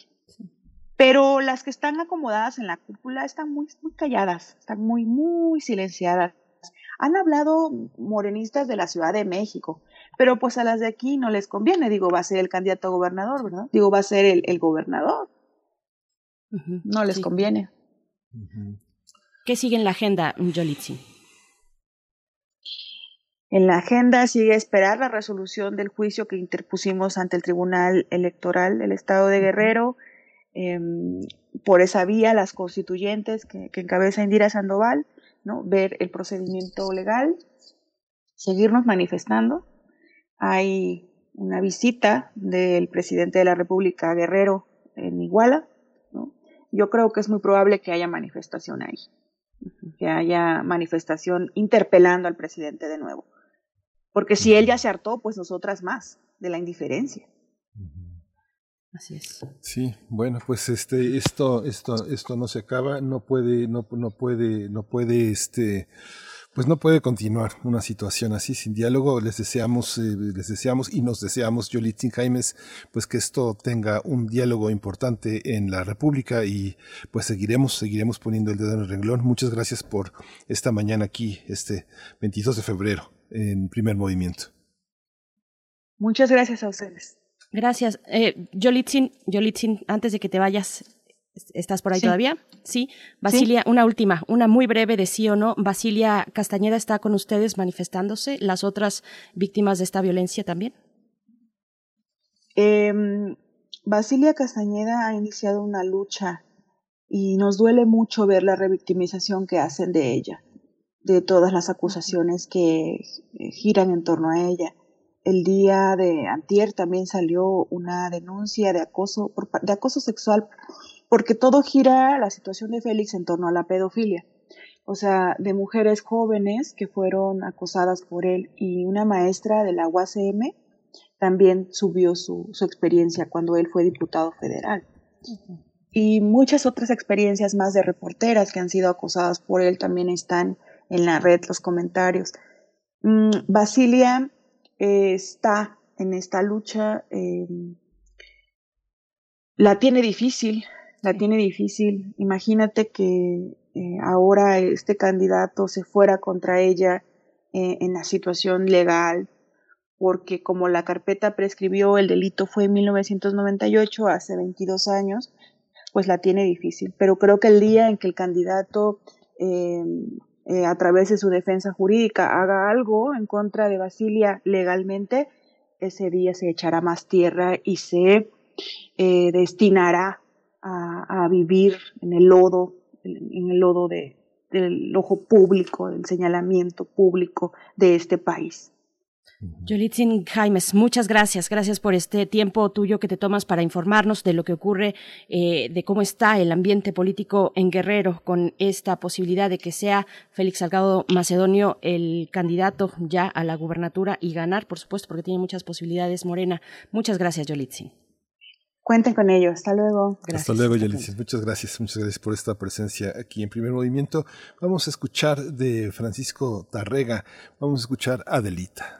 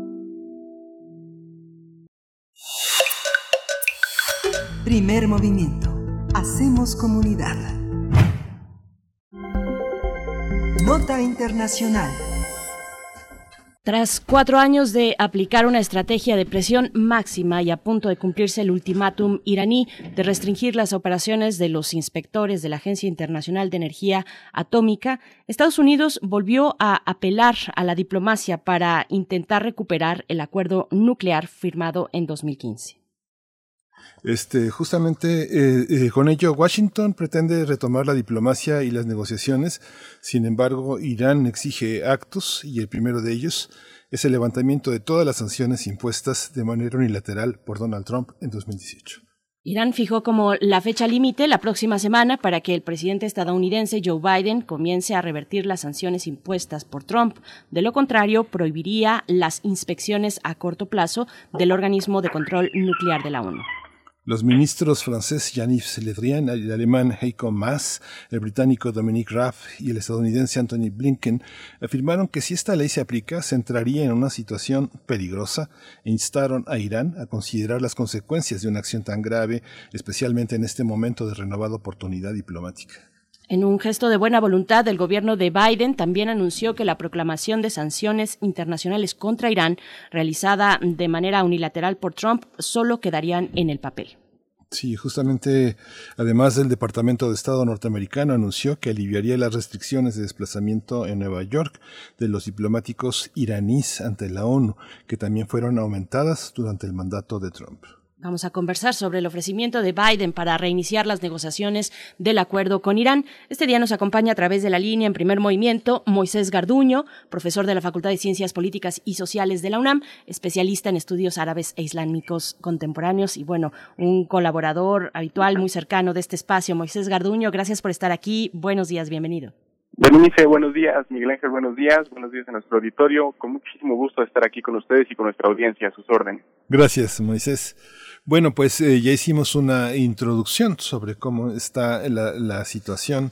¿Cuál es eh, tu, punto de vista? ¿Qué completar? ¿Qué esperar de, esta, de, este, de, esta, de este posible acuerdo?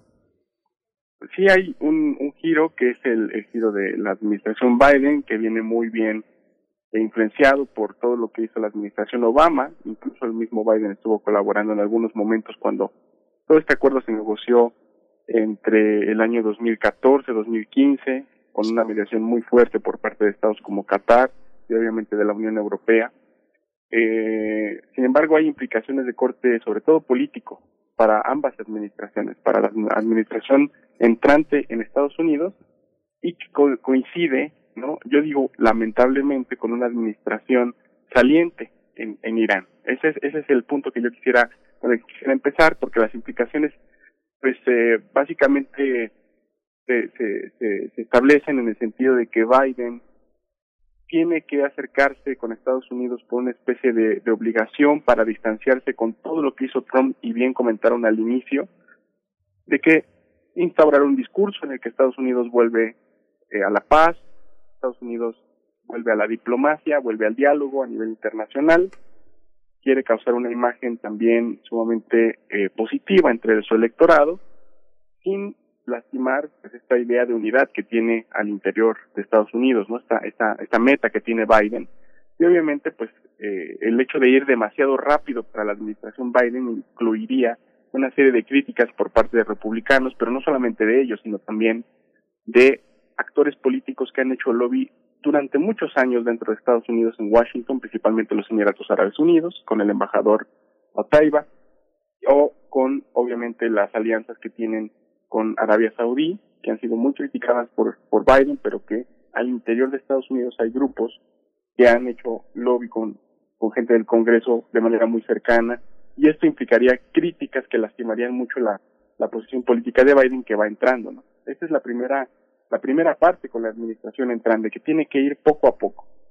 Ahora, con la administración iraní, la administración de Rouhani es una administración que va de salida, que si bien ganó las elecciones presidenciales en la, en la reelección, pues ahora eh, las elecciones parlamentarias las perdió, la famosa Ola Morada, que es el partido político, la facción con la que Rouhani llegó a la presidencia después de esa turbulenta administración de Ahmadinejad, y el margen de negociación que tiene prácticamente para el verano es un margen muy corto, porque las elecciones parlamentarias que se llevaron a cabo en febrero con todo y COVID y crisis sanitaria fueron elecciones donde la gente realmente en Irán pues no le dio el voto a, la, a las facciones parlamentarias cercanas a Rouhani, lo que hizo que facciones cercanas al líder supremo, facciones muy conservadoras, algunas muy cercanas a la Guardia Revolucionaria o también llamados Pazdarán, pues se llevaron prácticamente eh, entre 250 y 260 escaños de 290.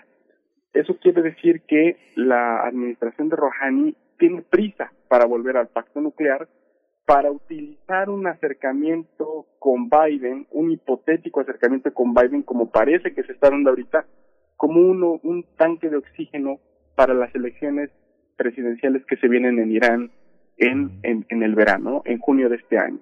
Y esta es la, la, la dinámica.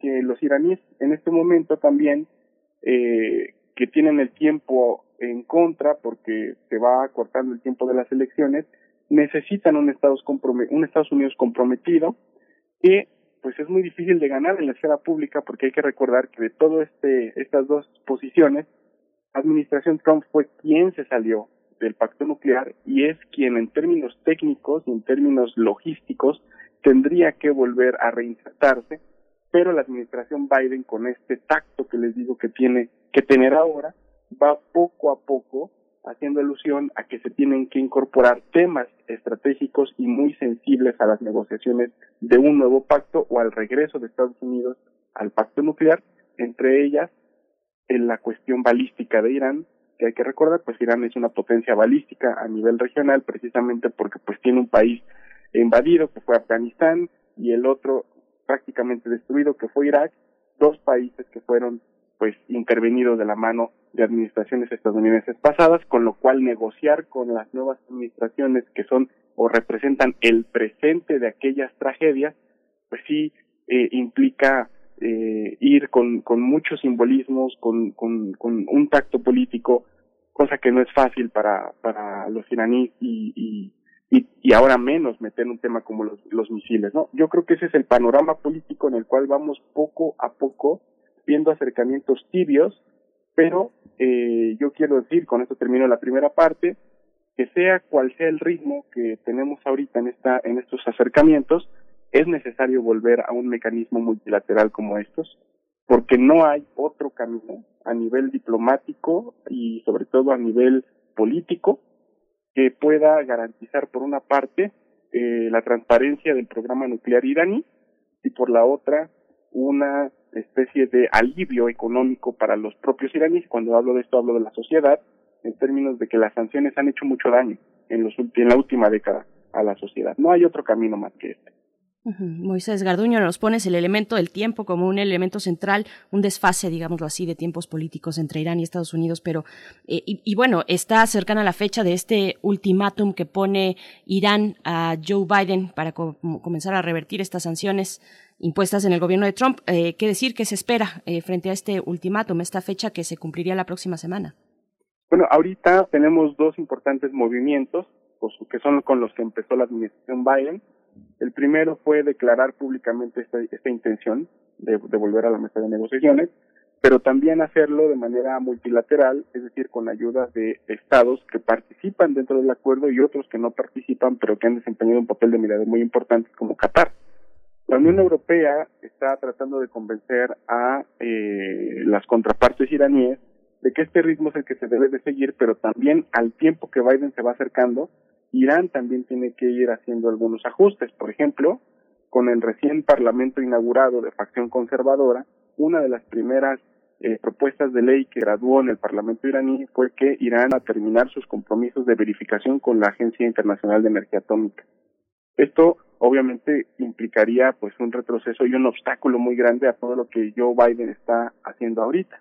El día de ayer apenas acaba de firmar un acuerdo temporal entre el organismo internacional de la energía atómica y el gobierno iraní para, a pesar de todo lo que se hizo en el Parlamento, seguir garantizando el acceso a los inspectores de la agencia mientras se arreglan algunos, algunas cuestiones logísticas para que diplomáticos iraníes puedan atender algunas reuniones en Estados Unidos.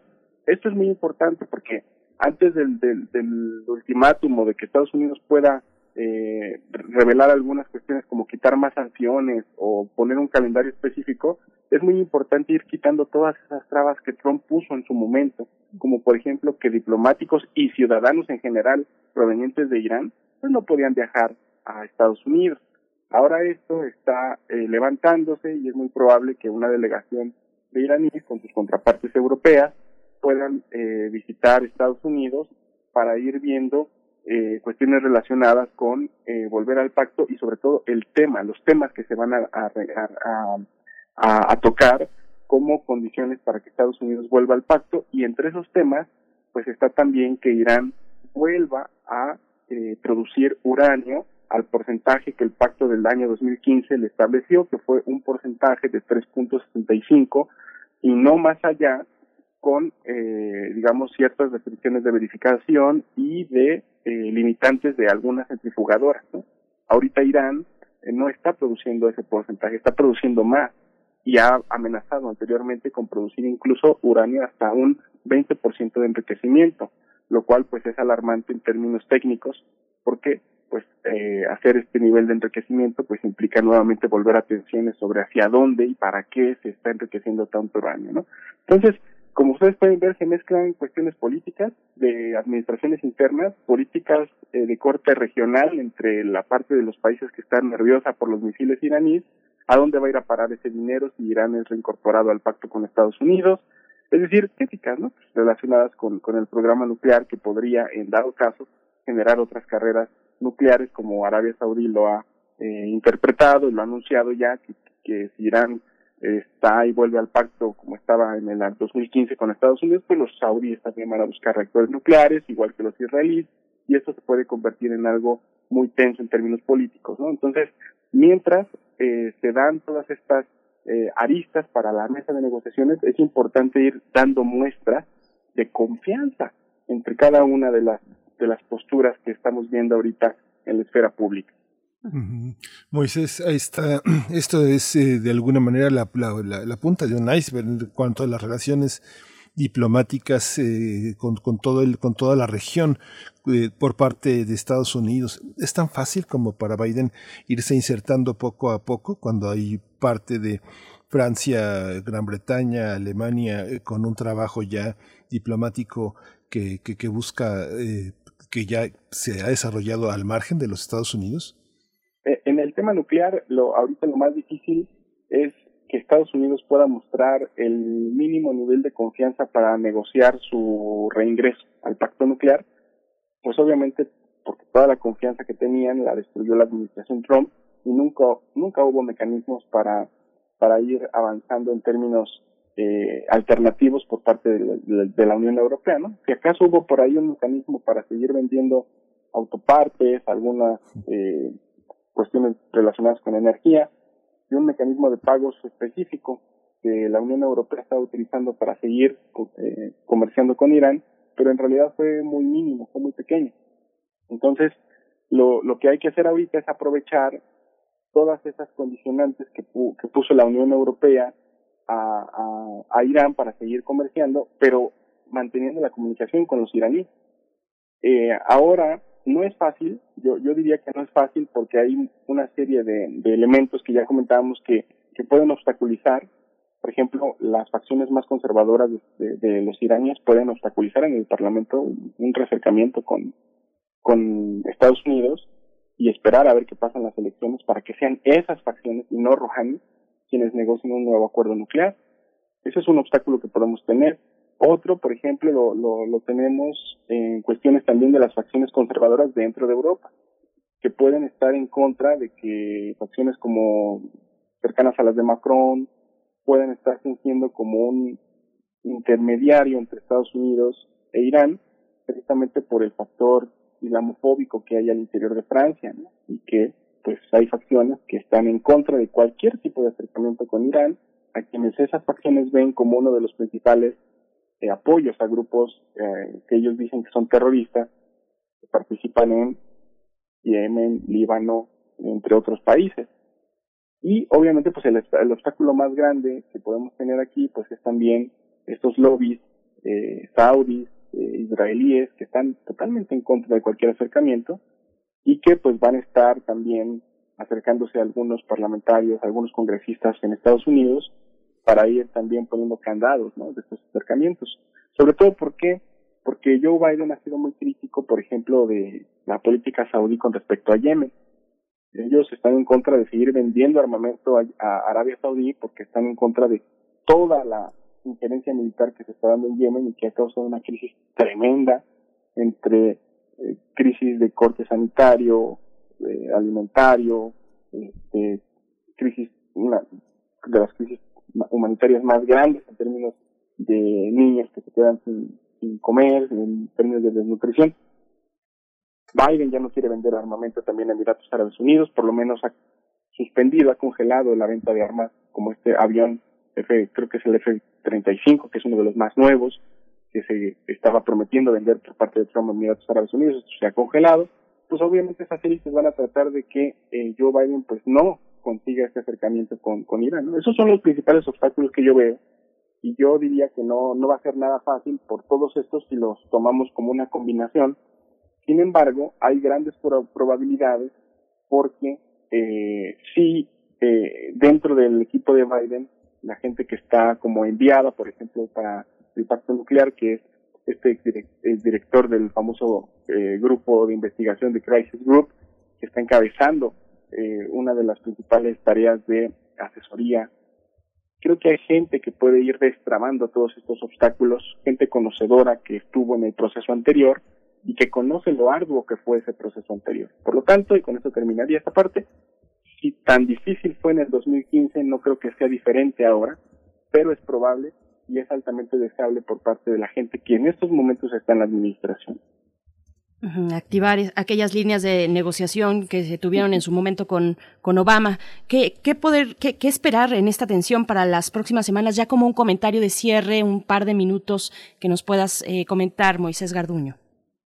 Pues yo creo que ahorita vamos a tener que estar pendientes de estos acercamientos públicos eh, que va a seguir haciendo Estados Unidos y las respuestas iraníes, ¿no? Por ejemplo, esta semana, como bien comentaban, eh, el Parlamento de Irán tiene que decidir si sigue dentro de los de los intereses del Parlamento salirse del protocolo adicional una parte muy muy fuerte muy importante de, de todo este eh, ámbito de negociación. El protocolo adicional es el que pone ciertos candados para que los estados firmantes del famoso TNP el Tratado de No Proliferación no puedan ir más allá de los estándares que ese propio tratado establece Irán había prometido adherirse a este protocolo adicional, pero con la administración Trump y esta estrategia de máxima presión dijo que ya no lo iba a hacer más.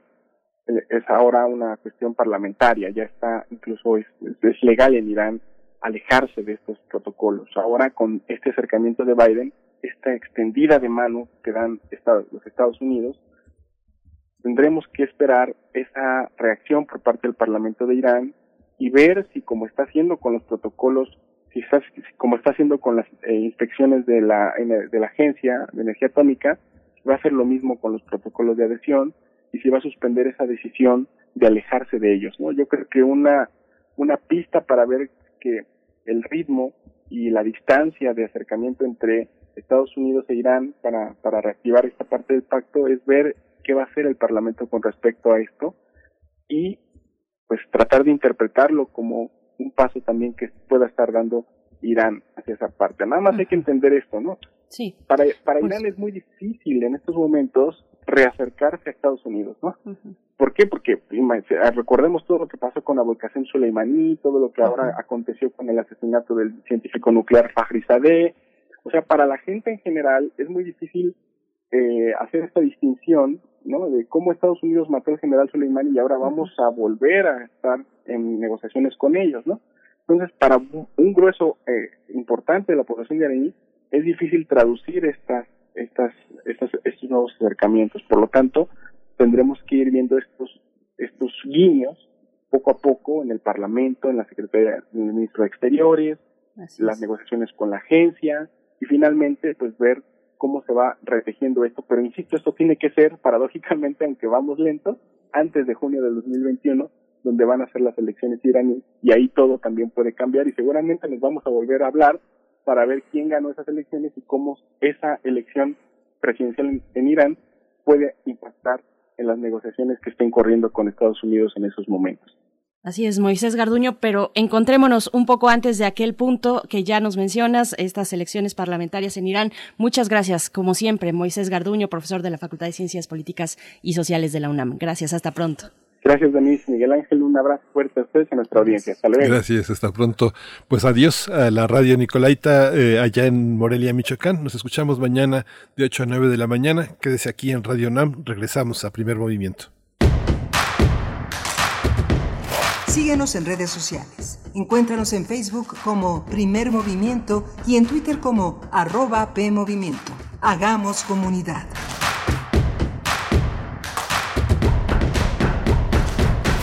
Soy capacitadora asistente electoral y quiero contarte que en México son las y los ciudadanos quienes reciben y cuentan los votos de sus vecinos.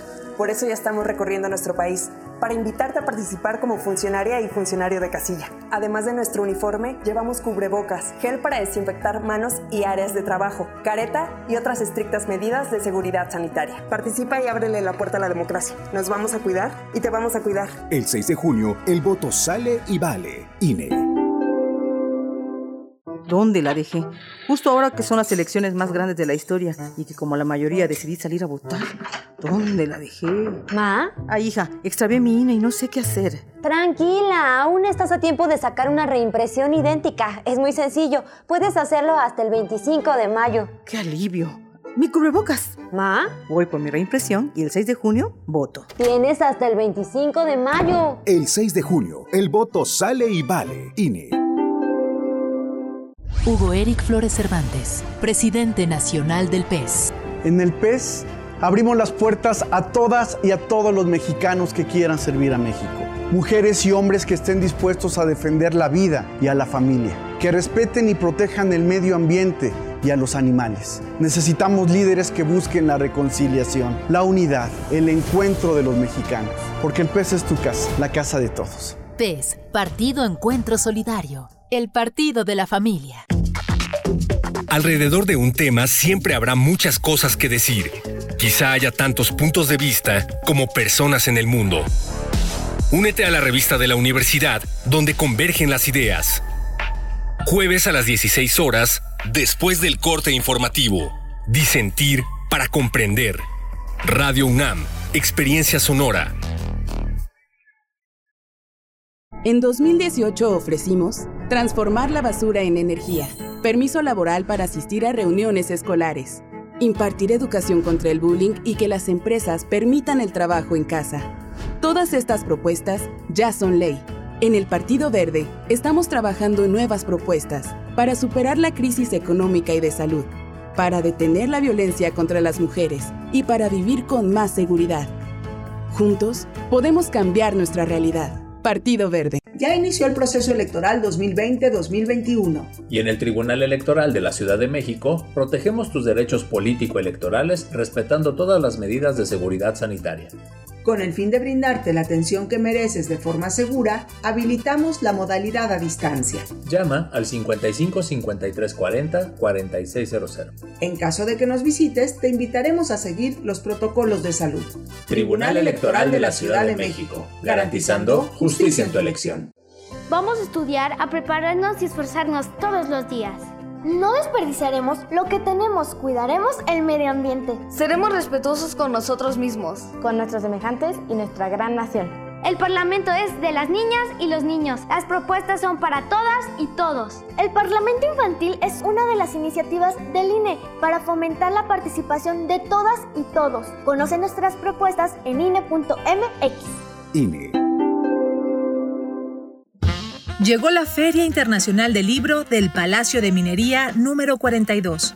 Los momentos difíciles de la pandemia nos alejaron de su sede, pero no de los libros, ni de sus autores, mucho menos de sus lectores. Conéctate a los eventos. Sigue la agenda Filminería, de lunes a viernes del 17 de febrero al 1 de marzo a las 17 horas por Radio UNAM. Radio UNAM, Experiencia Sonora.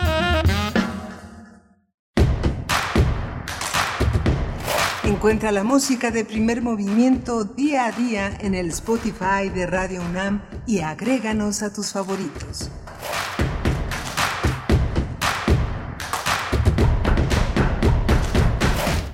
Estamos ya de vuelta en primer movimiento. Muchas gracias por su compañía, por su eh, permanencia en las frecuencias universitarias en el 96.1 de FM y en la amplitud modulada en el 860. Son las coordenadas a través de la radio para poder eh, tener estos enlaces cotidianos con ustedes. Muchas gracias. Saludo a todo el equipo y también a mi compañero Miguel Ángel Quemain del otro lado en el micrófono. Miguel Ángel, ¿cómo estás? Hola, Berenice Camacho. Buenos días. Buenos días a todos nuestros radioescuchas. Estamos, eh, son las nueve de la mañana con seis minutos después de la, de la espotiza, este contexto político donde las elecciones marcan eh, gran parte de, del rumbo de los deseos de hacer justicia, de reconocer errores, de señalarlos. En fin, tuvimos una conversación muy interesante con Yolitzin Jaimes hace una hora. Ella es feminista guerrerense, vocera de la colectiva nacional feminista, donde se señalaron las acusaciones de violación contra Félix Salgado Macedonio y señaló con, eh, con, con, mucha precisión que es un precandidato. Se tomarán medidas cuando forme parte de la gobernatura para Guerrero, si es que llega, y otros, y otros eh, interlocuciones muy importantes de distinguir en el movimiento de, de, mujeres con un conjunto de candidatos de muchos otros partidos que también tienen saldos pendientes, eh, un movimiento como el feminismo noble, eh, activista, eh, con todos los temas de feminicidios, de violencia, es importante señalar que pues son, son el botín de muchos partidos políticos que justamente este, les empiezan a importar ahora que están en la contienda política, pero antes no se suman, no toman, no toman no toman cartas en el asunto, sean del signo político que sean, no se suman, no se suman a las luchas indígenas, no se suman a las ambientales, no se suman a las de la infancia, pero en las elecciones sí, ahí están, ahí están presentes, Berenice. Así es, y también, bueno, solo destacar la cuestión del fuero en el fondo de todo esto. También eh, cualquier otra persona que tenga eh, en su contra una investigación penal de estas características, pues estaría pasando el proceso, su proceso penal, precisamente en una eh, en prisión preventiva. No es así porque hay una cuestión que, que media también desde las, desde las relaciones de poder, que es precisamente el fuero y que ha sido una discusión que ha puesto el mismo Morena en estos, en estos años, dos años que lleva a, a, cargo del gobierno federal y con este, pues esta posición de poder, de poder político en todo el país, pues vamos a dar seguimiento a lo que ocurra, no solamente con este caso, este caso es muy puntual porque hay una denuncia penal, pero finalmente, uh -huh. eh, pues la cuestión del género permea en muchos eh, espacios, en muchos sentidos, ahora en estas elecciones de eh, año 2021, pues bueno, hay que dar seguimiento a esto. Vamos a tener en unos momentos más, después de la poesía necesaria, un tema mm, fundamental, muy importante, que se asoma ahora y que creo que tendrá larga data hacia el futuro, la industria farmacéutica y la vacuna contra la COVID-19. Vamos a conversar con Alenka Guzmán, doctora en Economía Industrial por la Universidad de Sorbonne Nouvelle de París, profesora del Departamento de Economía de la UAM Iztapalapa, con sus líneas de investigación que son innovación, propiedad intelectual, productividad, competitividad y crecimiento económico, particularmente en sectores siderúrgicos, farmacéutico y biofarmacéutico también de nanotecnología. Así es que, bueno, una mesa muy interesante, Miguel Ángel. Sí, sobre todo, bueno, Alenka Guzmán eh, justamente coordinó un número, el número 53 de Economía, Teoría y Práctica, donde hay trabajos eh, muy interesantes sobre el tema del COVID, las cadenas globales de valor, todo lo que implica para el ámbito internacional eh, tener esta, esta precariedad que está en, en, esta, en esta pandemia, pero que tiene eh, consecuencias radicales para, para la economía en el mundo. Justamente las reflexiones interrogantes sobre el impacto del COVID en la dinámica futura de las cadenas globales de valor forma parte también de este trabajo que ha publicado ella sobre la extensión de la pandemia en COVID-19 frente al acceso a la vacuna y las capacidades tecnológicas de innovación en el sector biofarmacéutico de México, que tiene un enorme peso mundial. Ya Lenka lo ha señalado en diversos libros y estudios sobre las farmacéuticas en México y en el mundo, como es una de las grandes, grandes industrias de las más ricas del planeta por encima, por encima incluso de la minería, ¿no? Sí, solamente un dato ya para eh, dar paso a la poesía, pero antes de irnos allá, eh, en este momento de, en el que un puñado de naciones han acaparado las compras de vacunas, eh, no solamente han adquirido vacunas para este momento y para su población actualmente, sino que, por ejemplo, empezando con Canadá, adquirió cerca de nueve dosis por habitante nueve dosis por habitante, siete en el caso de Estados Unidos, cinco para la Unión Europea, en fin, bueno, pues ahí está esta cuestión, vamos a conversarla en la mesa del día. Después tendremos nuestra sección Biosfera en Equilibrio con la doctora Clementina Equiwa para hablar también de vacunas, de vacas y de vacunas. Así es que bueno, quédense con nosotros durante esta hora. Miguel Ángel, ¿nos vamos con la poesía? Vamos con la poesía. Primer movimiento. Hacemos comunidad. Es hora de Poesía Necesaria. Bien, pues esta semana, exactamente el día de mañana, se conmemora el bicentenario luctuoso del poeta británico John Keats, uno de los grandes del romanticismo, eh, pues cuando, cuando se piensa en la figura del poeta melancólico, incomprendido, eh, de, la desilusión vital, del, desánimo de la existencia, pues encontramos grandes nombres como el de William Blake, el de Lord Byron, junto al de John Keats, eh, que forma parte de los seis grandes de la literatura romántica inglesa.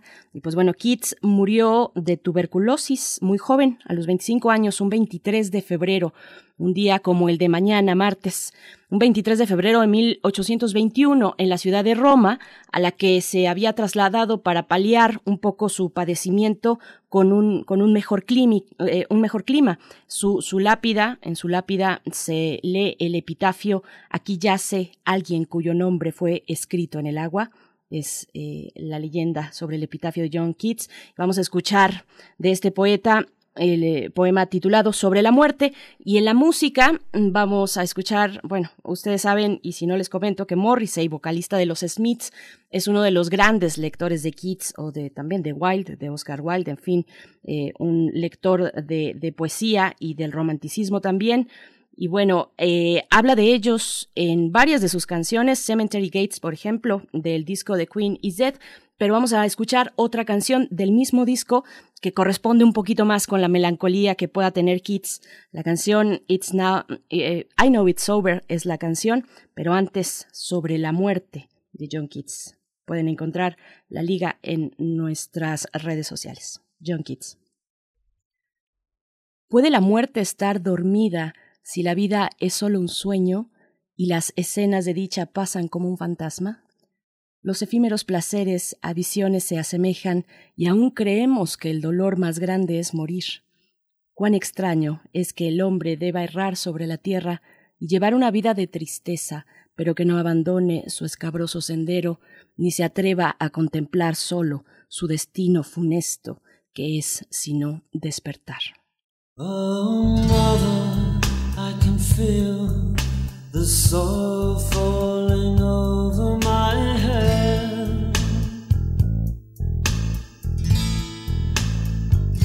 And as I climb into an empty bed, oh well, enough said. I know it's over, still I cling. I don't know where else I can go.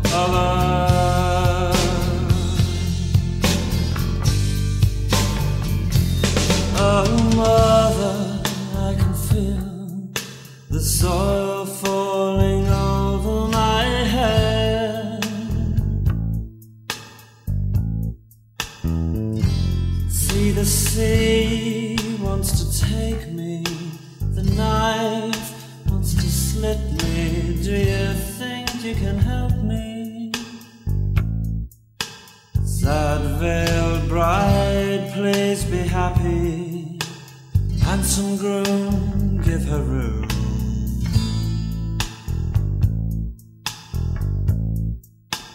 Loud, loutish lover, treat her kindly, though she needs you more than she loves you. And I know it's over still I cling. I don't know where else I can go.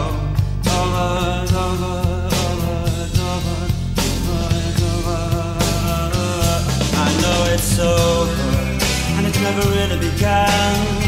But in my heart, it was so real. And you even spoke to me and said,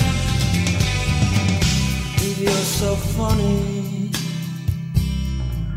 then why are you on your own tonight? And if you're so clever, then why you on your own tonight? If you're so very entertaining, then why you on your own tonight? If you're so very good looking, why do you sleep alone tonight?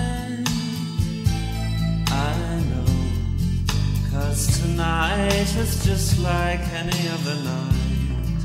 That's why you're on your own tonight.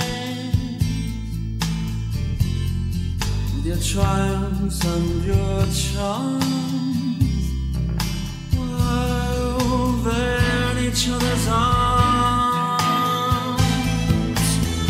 It's so easy to laugh, it's so easy to hate. Takes strength to be gentle and kind. Over, over, over, over. It's so easy to laugh, so easy to hate. It takes guts to be gentle and kind. Over, over. Love is natural and real, but not for you, my love. Not tonight, my love. Primer movimiento. Hacemos comunidad. La mesa del día. Expertos de la Universidad Autónoma Metropolitana han señalado que la pandemia de COVID-19 en México podría extenderse hasta 2022 sin la existencia de vacunas y su adecuado acceso a la población en todo el país. Mediante un artículo publicado en el número especial de la revista Economía, Teor Teoría y Práctica de la UAM, Alenka Guzmán y Marco Antonio Pérez han advertido que las, las, capacidades de absorción tecnológica y de innovación del sector biofarmacéutico mexicano aún son limitadas. Sin embargo, podrían crecer si se incrementa el stock de contenido tecnológico, tamaño de los equipos de investigación, patentes de firmas, vínculos de ciencia académica tecnológica, entre otros. En México, la COFEPRIS ha dado autorización a cinco vacunas contra COVID-19.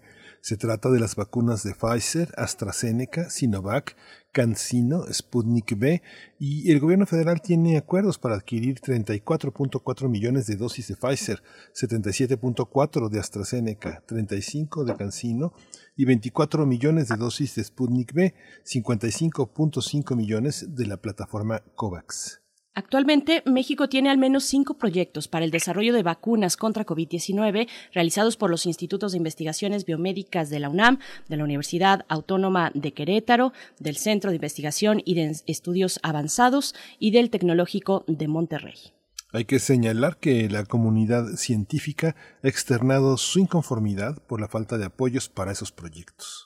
Vamos a conversar sobre la industria farmacéutica en México y el acceso a una vacuna contra la COVID-19. Nos acompaña a través de la línea esta mañana la doctora Lenka Guzmán. Ella es doctora en Economía Industrial por la Universidad de Sorbonne Nouvelle en París, profesora del Departamento de Economía de la UAM Iztapalapa. Sus líneas de investigación son la innovación, la propiedad intelectual, la productividad, competitividad y crecimiento económico, particularmente en sectores siderúrgicos, farmacéuticos, bio, biofarmacéuticos y de nanotecnología. Doctora Alenka Guzmán, gracias por estar con nosotros esta mañana en Primer Movimiento. Bienvenida. ¿Qué tal? Buenos días, Berenice Camacho, Miguel Ángel Camaño. Me da mucho gusto estar nuevamente con ustedes. Gracias, Y Alenka. además quiero reconocer el gran trabajo que ustedes han hecho durante este tiempo de la pandemia, porque han estado con el público y además de manera inteligente. Gracias, Alenka, muchas gracias. Pues la primera pregunta es eh, que ya te la has hecho tú. ¿Es posible desacelerar la propagación del virus SARS-CoV-2 al desarrollarse y acceder a varias vacunas eficaces para inmunizar a la población de México? Bueno, eh, eh, es muy importante acceder a las vacunas para detener eh, el crecimiento de la propagación del virus, porque hemos visto que un virus nuevo que sorprendió a la comunidad científica y que, digamos, eh, por fortuna se tienen capacidades acumuladas que permitieron que eh, los desarrollos de vacunas eh, fuesen desarrollados en, en relativamente poco tiempo, pero también queremos deciros, es decir, hay, hay confiabilidad, pero también eh, los laboratorios están viendo en el momento de aplicar, pues cuáles son las respuestas que tiene la gente y además este, estar viendo cómo se desarrolla ese, ese virus, cómo muta para poder adecuar. Entonces, eh, pues, eh, yo creo que es muy importante ese acceso a la vacuna para detener eh, el, el, el, flujo, la propagación eh, potencial que ha tenido en los diferentes este, países. ¿Sí? Doctora Alenka, claro, y, y, bueno, también es obligado dar un contexto internacional en el que México, como todos los demás países, pues estamos inmersos. Eh, sí. ¿Cuáles son las posibilidades de arbitraje internacional en, en la compra de vacunas? Ya hemos visto que pues hay una gran concentración grosera, eh, vaya completamente alejada eh, de, de, una justicia social con con temas de, de, la salud. Hay una concentración de los países más ricos. Mencionábamos antes de entrar con, con, usted al aire que, por ejemplo, para el caso de Canadá, Canadá adquirió cerca de nueve dosis por habitante y de ahí pues se sigue Estados Unidos, Unión Europea, otros países. ¿Cómo ver este contexto internacional, doctora? Sí, yo creo que es muy importante siempre sacar lección de las experiencias pasadas. Y la crisis del H1N1 debía de haber sido eh, eh, retomada por las autoridades de salud y, y, y, además proseguir, porque no, no es de que termina un gobierno y cambia absolutamente todo, sino que ya habíamos visto este escenario. México, que había sido el centro de ese eh, virus de influenza, eh, estábamos en una lista lejana para el abastecimiento de, de esa vacuna, cuando México había donado eh, el virus para desarrollar la vacuna. Entonces, yo creo que eh, ahorita se pone al descubierto algo que en lo que no se han preocupado los gobiernos, los diferentes gobiernos, y que creo que ahora hay que cambiar eh, la dirección este, de eh, el trayecto que estamos haciendo. Es decir, la industria farmacéutica tiene que ser un sector estratégico. Entonces, cuando salimos a decir a las Naciones Unidas y protestar porque están acaparando, bueno, esta es una situación que las transnacionales van a siempre hacer porque para ellos representa una oportunidad de ganancia impresionante y bueno, eh, digamos, eh, las Naciones Unidas eh, tratan de acercar este tipo de productos a las eh, naciones más desfavorecidas. Pero México es un país que pertenece a la OCDE. México es un país que debió de haber convocado a su comunidad científica para el desarrollo de las vacunas internamente y, y además se puede hacer en convenios internacionales, es decir, la movilidad de los científicos es hoy día un hecho. Entonces, cuando vemos los numerosos proyectos que eh, están desarrollando las vacunas en sus diferentes etapas, eh, vemos eh, la colaboración entre universidades, institutos de investigación, firmas, de un mismo país, pero también de otros países. Entonces, nosotros levantamos la voz y decimos, no nos han llegado las vacunas. La pregunta que tenemos que hacernos a nosotros mismos, ¿por qué no hemos eh, puesto los esfuerzos para desarrollar? Ahora, eh, México, si bien es cierto, eh, aún tiene capacidades eh, limitadas de innovación, pero sí las tiene. Y además tiene capacidades eh, productivas, es decir, México, las farmacéuticas mexicanas siempre estuvieron al día en producir los las novedades terapéuticas eh, antes cuando no había una cuando había una un sistema de protección láctea. Después de cuando México adoptó los TRIPS en 1991 pues México pasó a 20 años de, de patente sin embargo eh, una cosa eh, que los los países que han aprendido a, a eh, desarrollar primero capacidades iniciativas y luego capacidades de innovación, pues eh, digamos están al día para poder desarrollar innovaciones incrementales. Entonces, por ejemplo, México tenía tres firmas al menos que podían haber desarrollado los productos aquí. Albertis, Probiomed y Neofat, por ejemplo. Liomón es una empresa que se ha especializado en la producción de eh, vacunas eh, antivirales y que trabaja con una empresa norteamericana y que sus capacidades se han desarrollado. Liomón hizo un acuerdo directo con AstraZeneca para que aquí en México se eh, eh, envasaran las vacunas. Ellos iban a, mandar el principio activo y en lo que hizo el gobierno de México fue poner eh, una lista de eh, cosas que tenían que eh, resolver, 140 observaciones a resolver. Esto significó un retraso para que Liomón pudiera, eh, eh, digamos, eh, tener la producción lista de las vacunas que además se iban a distribuir no solo en México, sino en Centroamérica.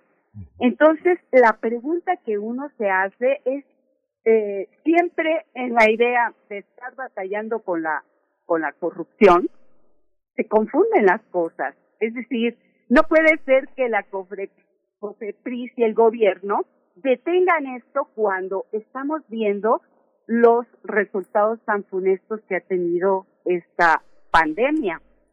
Entonces, eh, digamos, los hindúes se conmiseraron de, de México y nos mandaron un, unas pocas vacunas porque eh, AstraZeneca había hecho acuerdos con Liomón, una empresa mexicana, y también con la India.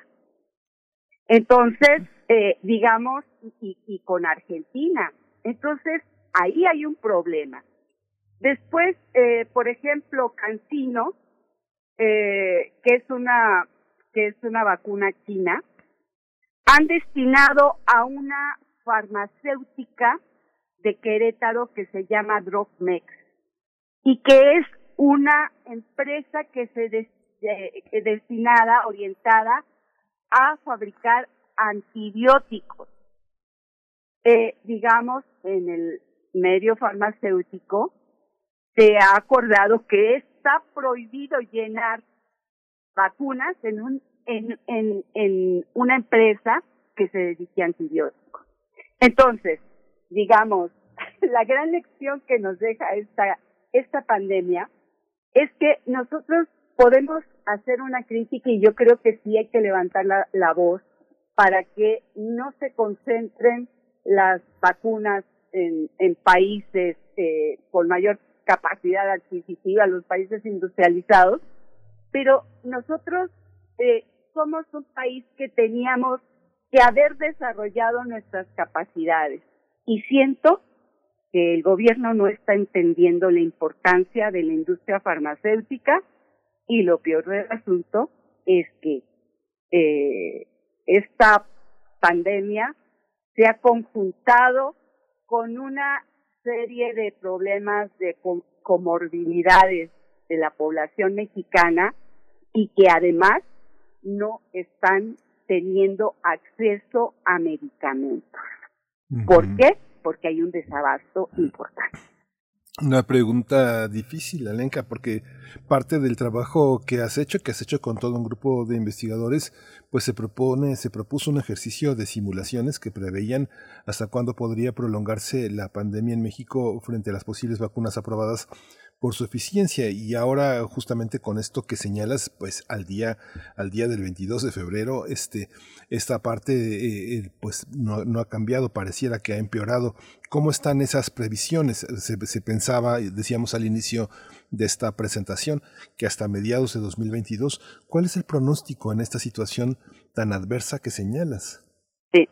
Lo que sucede es que eh, si bien es cierto, en México se ha empezado a vacunar primero a eh, eh, la población del sector de salud y posteriormente ya han empezado a vacunar con esas vacunas que llegaron de la India a la población adulta, se necesita que, que la vacunación sea se extienda porque porque si uno si se vacuna a la población y además han elegido a eh, aquellos eh, lugares que no tienen tanta densidad de población, pues entonces la vacuna se sigue extendiendo.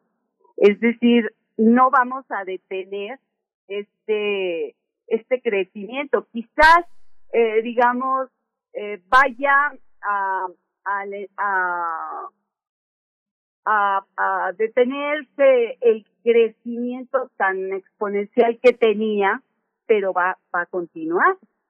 Entonces, eh, digamos, ahí la, simu la simulación, ¿verdad? Eh, es que, eh, eh, pues, una, una gente que está infectada puede, eh, puede, como, puede infectar a, una a otra a otras y estas personas a otras. Entonces eh, digamos hay una una simulación que hacemos este eh, que eh, eh de de de de nueve millones seiscientos mil eh, siete seiscientos treinta y cinco individuos. Entonces aunque decimos es el siete punto cuarenta y cinco de la población sin embargo el fallecimiento podría llegar al millón de, habitantes eh, si no se acelera la vacunación. A lo mejor criticamos que Estados Unidos esté concentrando, pero Estados Unidos es uno de los países a los que mayor afectó la pandemia y ellos han eh, eh, pues concentrado las vacunas porque pues tenían un presidente que no creía en la ciencia y que y que había pues aletargado tanto los acuerdos con empresas farmacéuticas como el plan de vacunación. Entonces ahora llega un nuevo presidente y pues quiere apresurar que la vacunación sea universal. Entonces nosotros pues de alguna manera tendríamos que entender esa preocupación de Biden frente a la gran mortalidad que han tenido, que es de medio millón de habitantes aproximadamente. Y entonces, eh, digamos, el gobierno mexicano tendría que estar más de avanzada. Es decir, nosotros quizás podamos hablar por por aquellos países que no que no que están en menores capacidades, pero nosotros tendríamos que haber sido eh, un país que hubiera tenido liderazgo para poder abastecer a Centroamérica, o sea, nosotros a nuestro país y a, y a, y a Centroamérica. Entonces, creo que, eh, pues, eh, eh, digamos, eh, este, este virus se puede, se puede alargar. Y además, eh, pues no hemos construido las capacidades adecuadas de salud. Eh, lo que se ha puesto al descubierto es eh, un sistema muy frágil de salud y lo que se tenía avanzado se ha ido erosionando con la idea de romper la, la, la corrupción. Pero el problema es que la corrupción se ataca de manera directa con eh, por las por los medios eh, adecuados judiciales adecuados pero tiene pero no se puede eh, deshacer todo lo que se ha construido en años sino que ver qué es lo que tenemos. Y estas empresas farmacéuticas nacionales han pasado una trayectoria en donde han ido aprendiendo entonces tendríamos que rescatar ese potencial y tendríamos que estar trabajando tanto universidades, institutos eh, con estas empresas. Por ejemplo, hay una vacuna que eh, está en un uh, proyecto de fase preclínica de la eh, Universidad de Michoacán.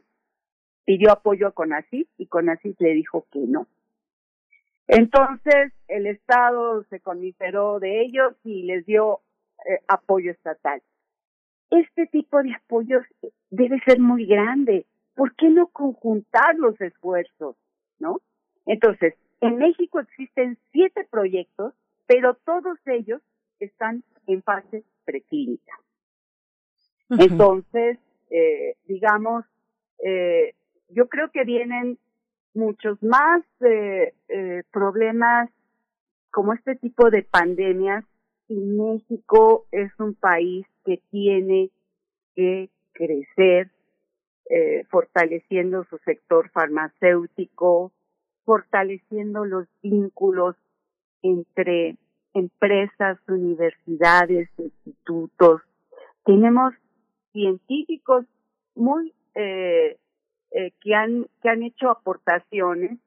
Y qué sucede cuando cuando se denosta al sector académico y cuando se empiezan a cerrar las eh, las maneras de apoyar a este sector pues se van al extranjero.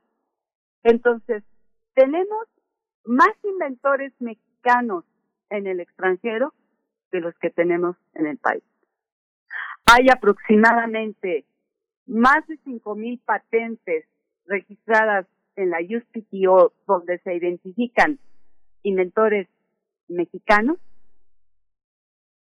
Y en México, digamos, eh, tenemos eh, mil, 1.500 patentes de un periodo de 1980 al 2017, por ejemplo. Entonces, pues eso nos da, nos da cuenta de que no se está aprovechando las, eh, las capacidades intelectuales, científicas que le ha costado al país formar y eh, el aprendizaje de las empresas y además eh, la la colaboración internacional que se pueda tener.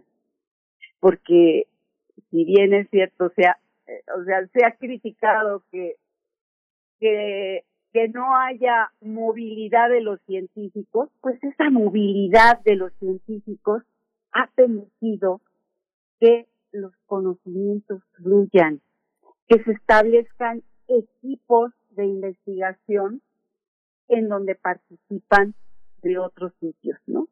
Por ejemplo, justamente para lo de AstraZeneca, colegas de la London School of Economics eh, me preguntaron, porque saben que yo he trabajado mucho en la industria farmacéutica, entre otras personas, qué pensaba de Liomón. Ellos estaban evaluando a través de diferentes maneras eh, eh, a esta empresa con la que iban a hacer un acuerdo. Entonces, los flujos de conocimiento corren, pero esos flujos son resultado de eh, los congresos internacionales, de los proyectos eh, internacionales que se hacen entre la actividad eh, de los eh, científicos. Mm, Doctora, eh, bueno, sabemos que este no es un problema únicamente de México. Hay reportes internacionales, tanto eh, estadísticos más apegados a la ciencia, también periodísticos, donde alertan sobre esta acaparación de vacunas. Por supuesto que es entendible que un cualquier país, cualquier gobierno de un país diga, pues yo tengo que vacunar a mi población, pero lo que no es entendible es cuando sabemos que hay un número, una producción determinada de vacunas al año. Ahí está eh, India, el Serum Institute eh, de India, que produce una cantidad bárbara, unas 1.500 millones de dosis de vacunas eh, de todo tipo al año, pero eh, cuando vemos que países como Canadá, lo que mencionábamos al principio, eh, ha acaparado cerca de nueve dosis por habitante, que eso rebasa por mucho lo que necesitan para su población durante este año 2021, pues cómo ponderarlo y qué salidas podríamos tener cuando no es un problema únicamente de México incluso de países todavía más pobres o que se encuentran en franca pobreza y desamparo. ¿Cómo hacer esto? ¿Cómo entender la soberanía biotecnológica en un mundo global eh, con respecto a la cooperación internacional? ¿A qué tipo de arbitraje acudir? Está ahí el mecanismo COVAX y otras medidas que se han propuesto. Eh, Sudáfrica e India propusieron suspender derechos de patentes, por ejemplo, hace unas semanas, hace poco, recientemente, de fórmulas y, y que se suspendan temporalmente algunas de las cláusulas sobre, sobre estos derechos de patente. ¿Cómo, ¿Cómo entendernos? ¿Cómo entender a México en un problema que es global? Yo creo que, eh, digamos, habría que retomar los acuerdos de Doha. En los acuerdos de Doha, ¿verdad? Eh, eh, fueron resultado de muchos debates internacionales en donde se decía, ¿qué es primero, el derecho a la salud o el derecho a la patente? Y entonces, el derecho a la salud está por encima de todo, porque al final es, la vida. Entonces, eh, en esos acuerdos de Doha, eh, se estableció que, que en casos de crisis sanitaria, los países podían hacer uso temporal de, eh, de estas patentes. Pero el problema es los países tienen capacidades para poder producir ese medicamento patentado, esa vacuna patentada. Ahí está la cuestión. Entonces, India es un país que se ha preocupado por desarrollar sus capacidades en la industria farmacéutica. Y esto es lo que le ha permitido yo recuerdo muy bien que cuando en 2009 teníamos la, la, el problema de la influencia H1N1 y había entrevistas diarias en la Organización Mundial de la Salud y, había periodistas de, de muchos países y, y también había eh, eh, eh, científicos y gentes de la salud. Los hindús decían, si hubiera sido nuestro caso, nosotros hubiéramos hecho uso de estos acuerdos de Doha que nos permitirían poder hacer uso de los medicamentos de patente. Entonces, eh, México nunca ha querido hacer uso, porque en México lo que prevalece es un modelo de propiedad intelectual eh, caracterizado por ser transnacional. O sea, son las empresas eh, transnacionales a las que no quieren tocar con el pétalo de una rosa, porque digamos, no es que se violen normas, es que, eh, digamos, eh, está ya en acuerdo. El problema es, ¿tiene capacidades México para hacerlo?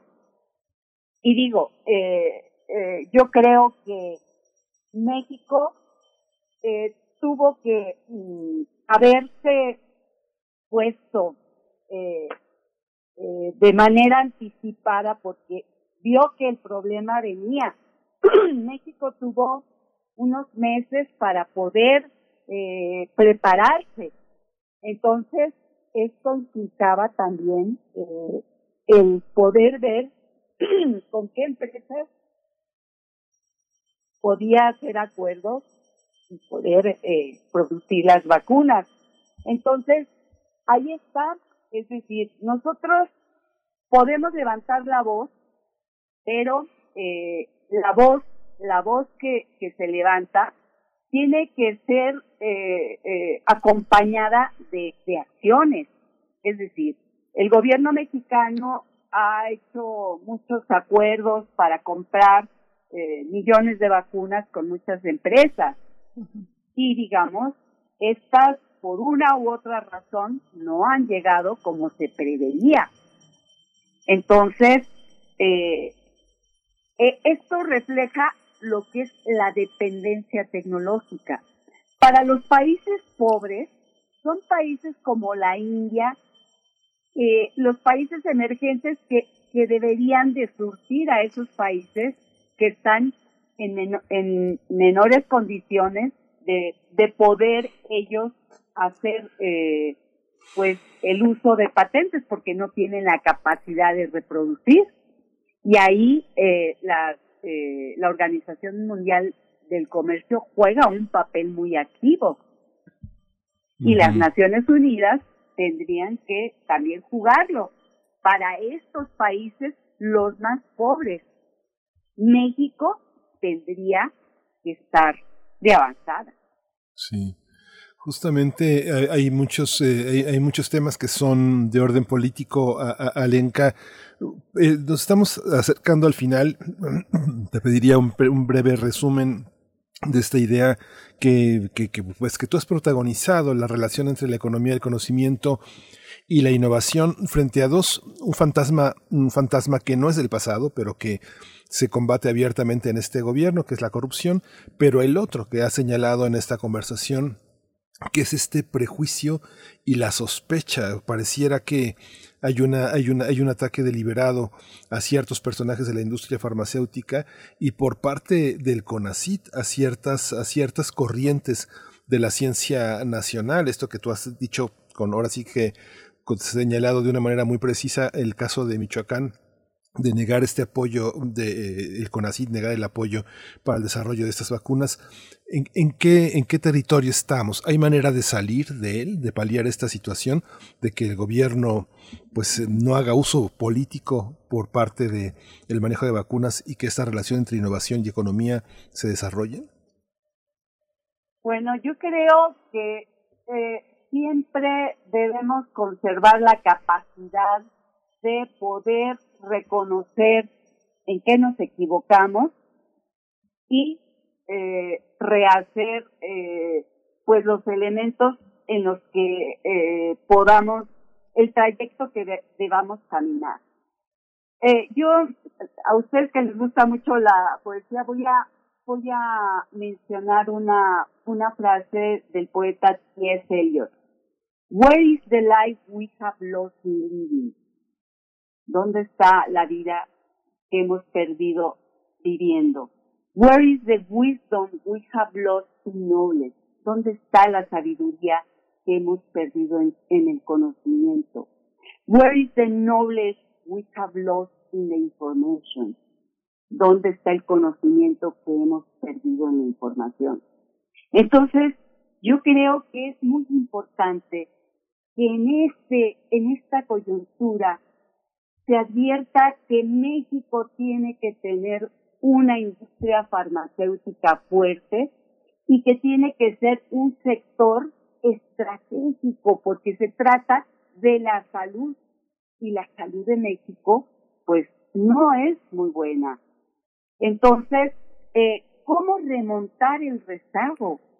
¿Cómo poder construir esos lazos con las empresas?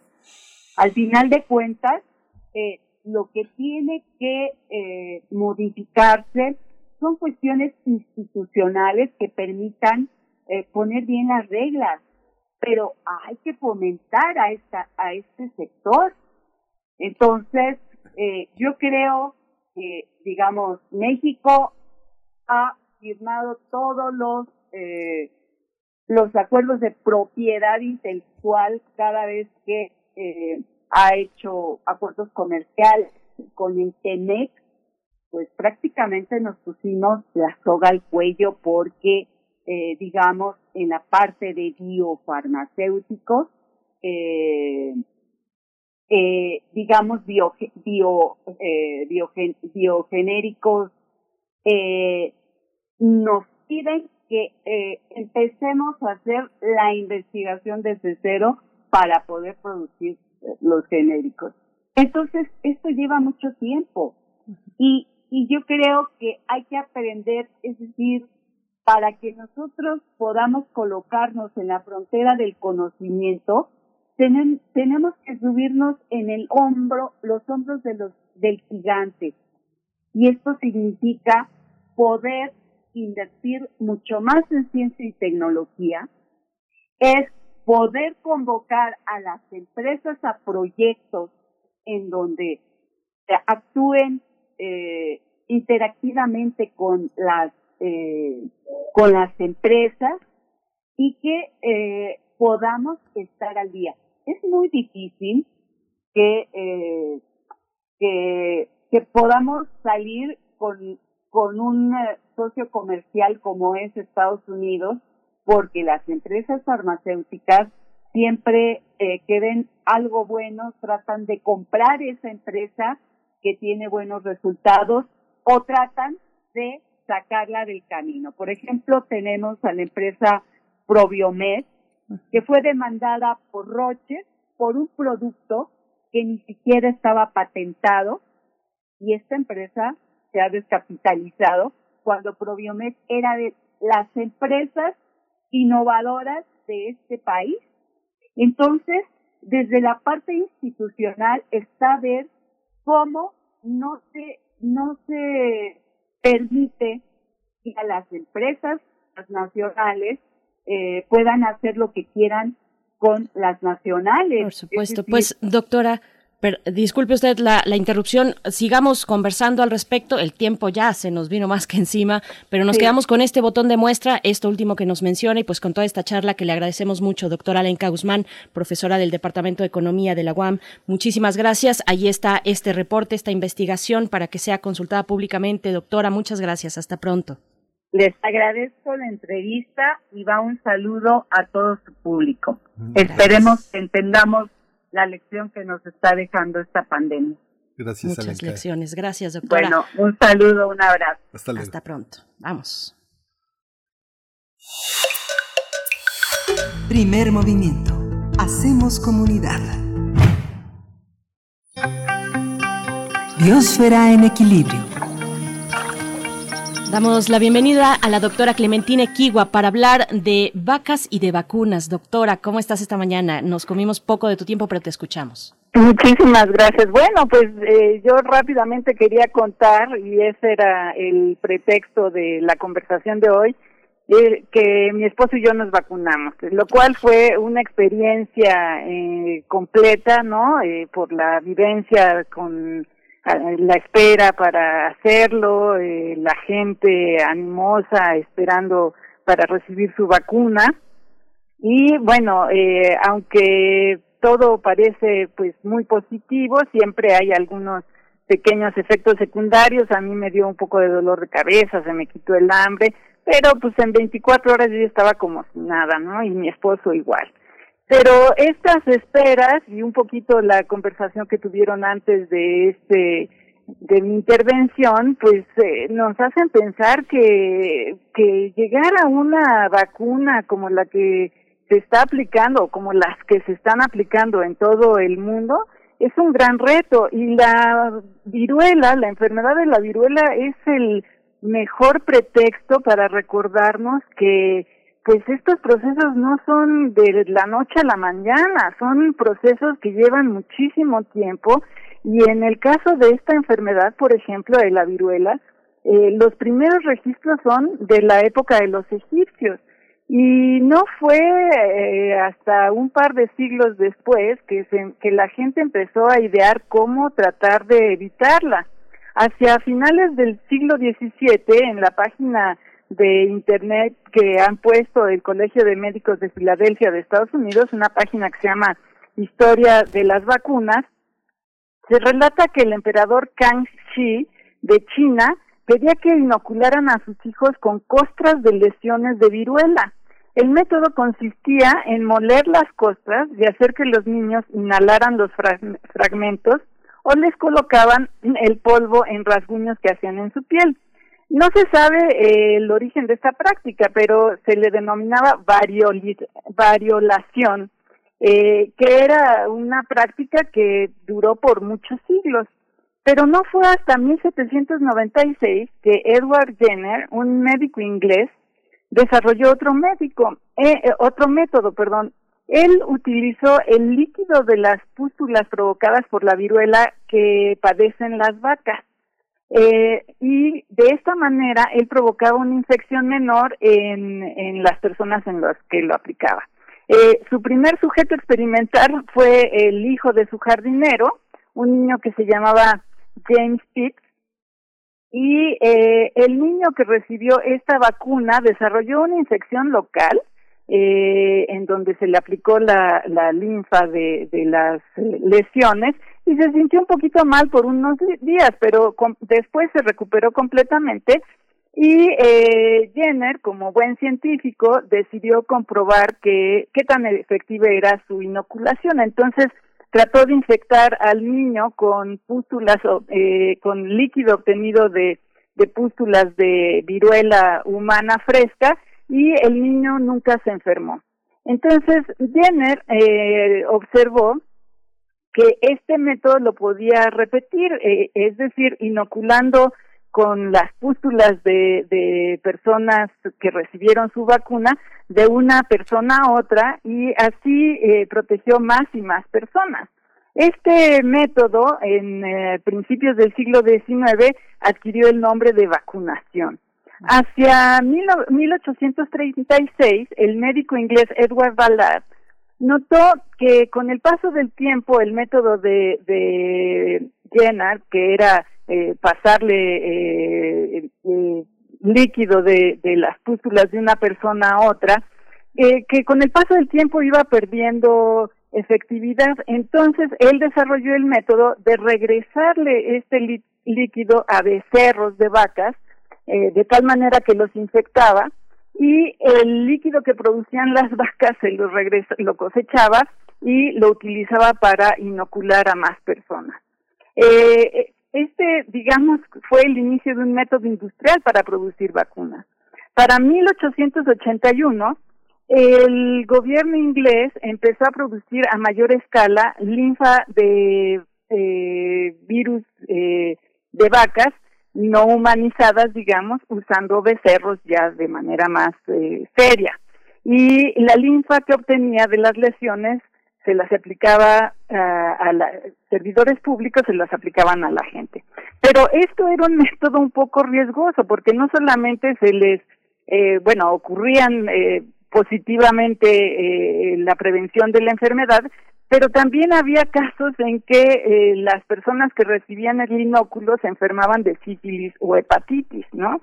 Entonces, eh, en 1898 el gobierno inglés eliminó al intermediario humano y eh, lo que se empezó a hacer es aprovechar solamente la producción de, de líquido o de, de inóculo de vacas. Pero para 1909 los franceses desarrollaron un método en el que deshidrataban la vacuna y eh, para 1948 la recién creada Organización Mundial de la Salud reconoció que este era el mejor método para distribuir fácilmente la vacuna en todo el mundo. Eh, nada más quiero recordar, ya sé que nos estamos a punto de acabar de, de irnos, en sus orígenes la viruela eh, infectaba alrededor del 70% de los pobladores de, de, los, de las ciudades. Y de esa gente que adquiría la enfermedad, el 30% se moría. Y sin embargo, a lo largo del siglo XX, que fue cuando se intensificaron las campañas de vacunación en todo el mundo, la enfermedad fue desapareciendo y para 1980 la Organización Mundial de la Salud declaró a la viruela como una enfermedad erradicada, que fue un hito en la historia de este tipo de enfermedades. Entonces, bueno, la historia de la, de la viruela y su vacuna sienta las bases para el desarrollo del amplio sistema de vacunación que hoy existe y lo que estamos viviendo hoy en día para eh, la vacuna de la COVID es, es, es histórico y bueno, pues mi recomendación y mi, mi aliento es que cuando tengan la oportunidad reciban su vacuna, es muy segura y bueno, pues será la única manera en que iremos retomando pues la normalidad con, con una mirada al frente a un futuro más prometedor, creo yo. Así es, doctora Clementina Kiwa, gracias por ese mensaje porque es muy necesario. Eh, es importante que sigamos fomentando precisamente esto, la presencia en el puesto de vacunación, como nos va tocando a los adultos mayores y nos da mucho gusto tener esta buena noticia de tu parte, que ya eh, tanto tú como tu esposo eh, han sido vacunados. Pues vamos a, a, seguir con este, con este momento. Hoy a las 11 de la noche llegará un embarque desde Moscú, un vuelo de, H, de DHL con la vacuna rusa Sputnik B del Centro de Investigación Gamaleya. Gracias por ponerlo en esta, en esta mañana, doctora Clementina Kiwa. No, al contrario, gracias a ustedes y abrazos para todos. Vamos a estar atentos con la segunda dosis para irnos a, a alguna parte a tomar distancia. Esto, nos vemos, eh, nos vemos mañana. Ya nos dieron las 10 con dos minutos. Nos despedimos, Berenice. Así es, vámonos ya. Vámonos ya. Esto fue Primer Movimiento. El mundo desde la universidad. Radio UNAM presentó Primer movimiento. El mundo desde la universidad. Con Berenice Camacho y Miguel Ángel Quemain en la conducción. Frida Saldívar y Violeta Berber, producción. Antonio Quijano y Patricia Zavala, noticias. Miriam Trejo y Rodrigo Mota, coordinadores de invitados. Tamara Quirós, redes sociales. Arturo González y Socorro Montes, Operación Técnica. Locución, Tessa Uribe y Juan Stack.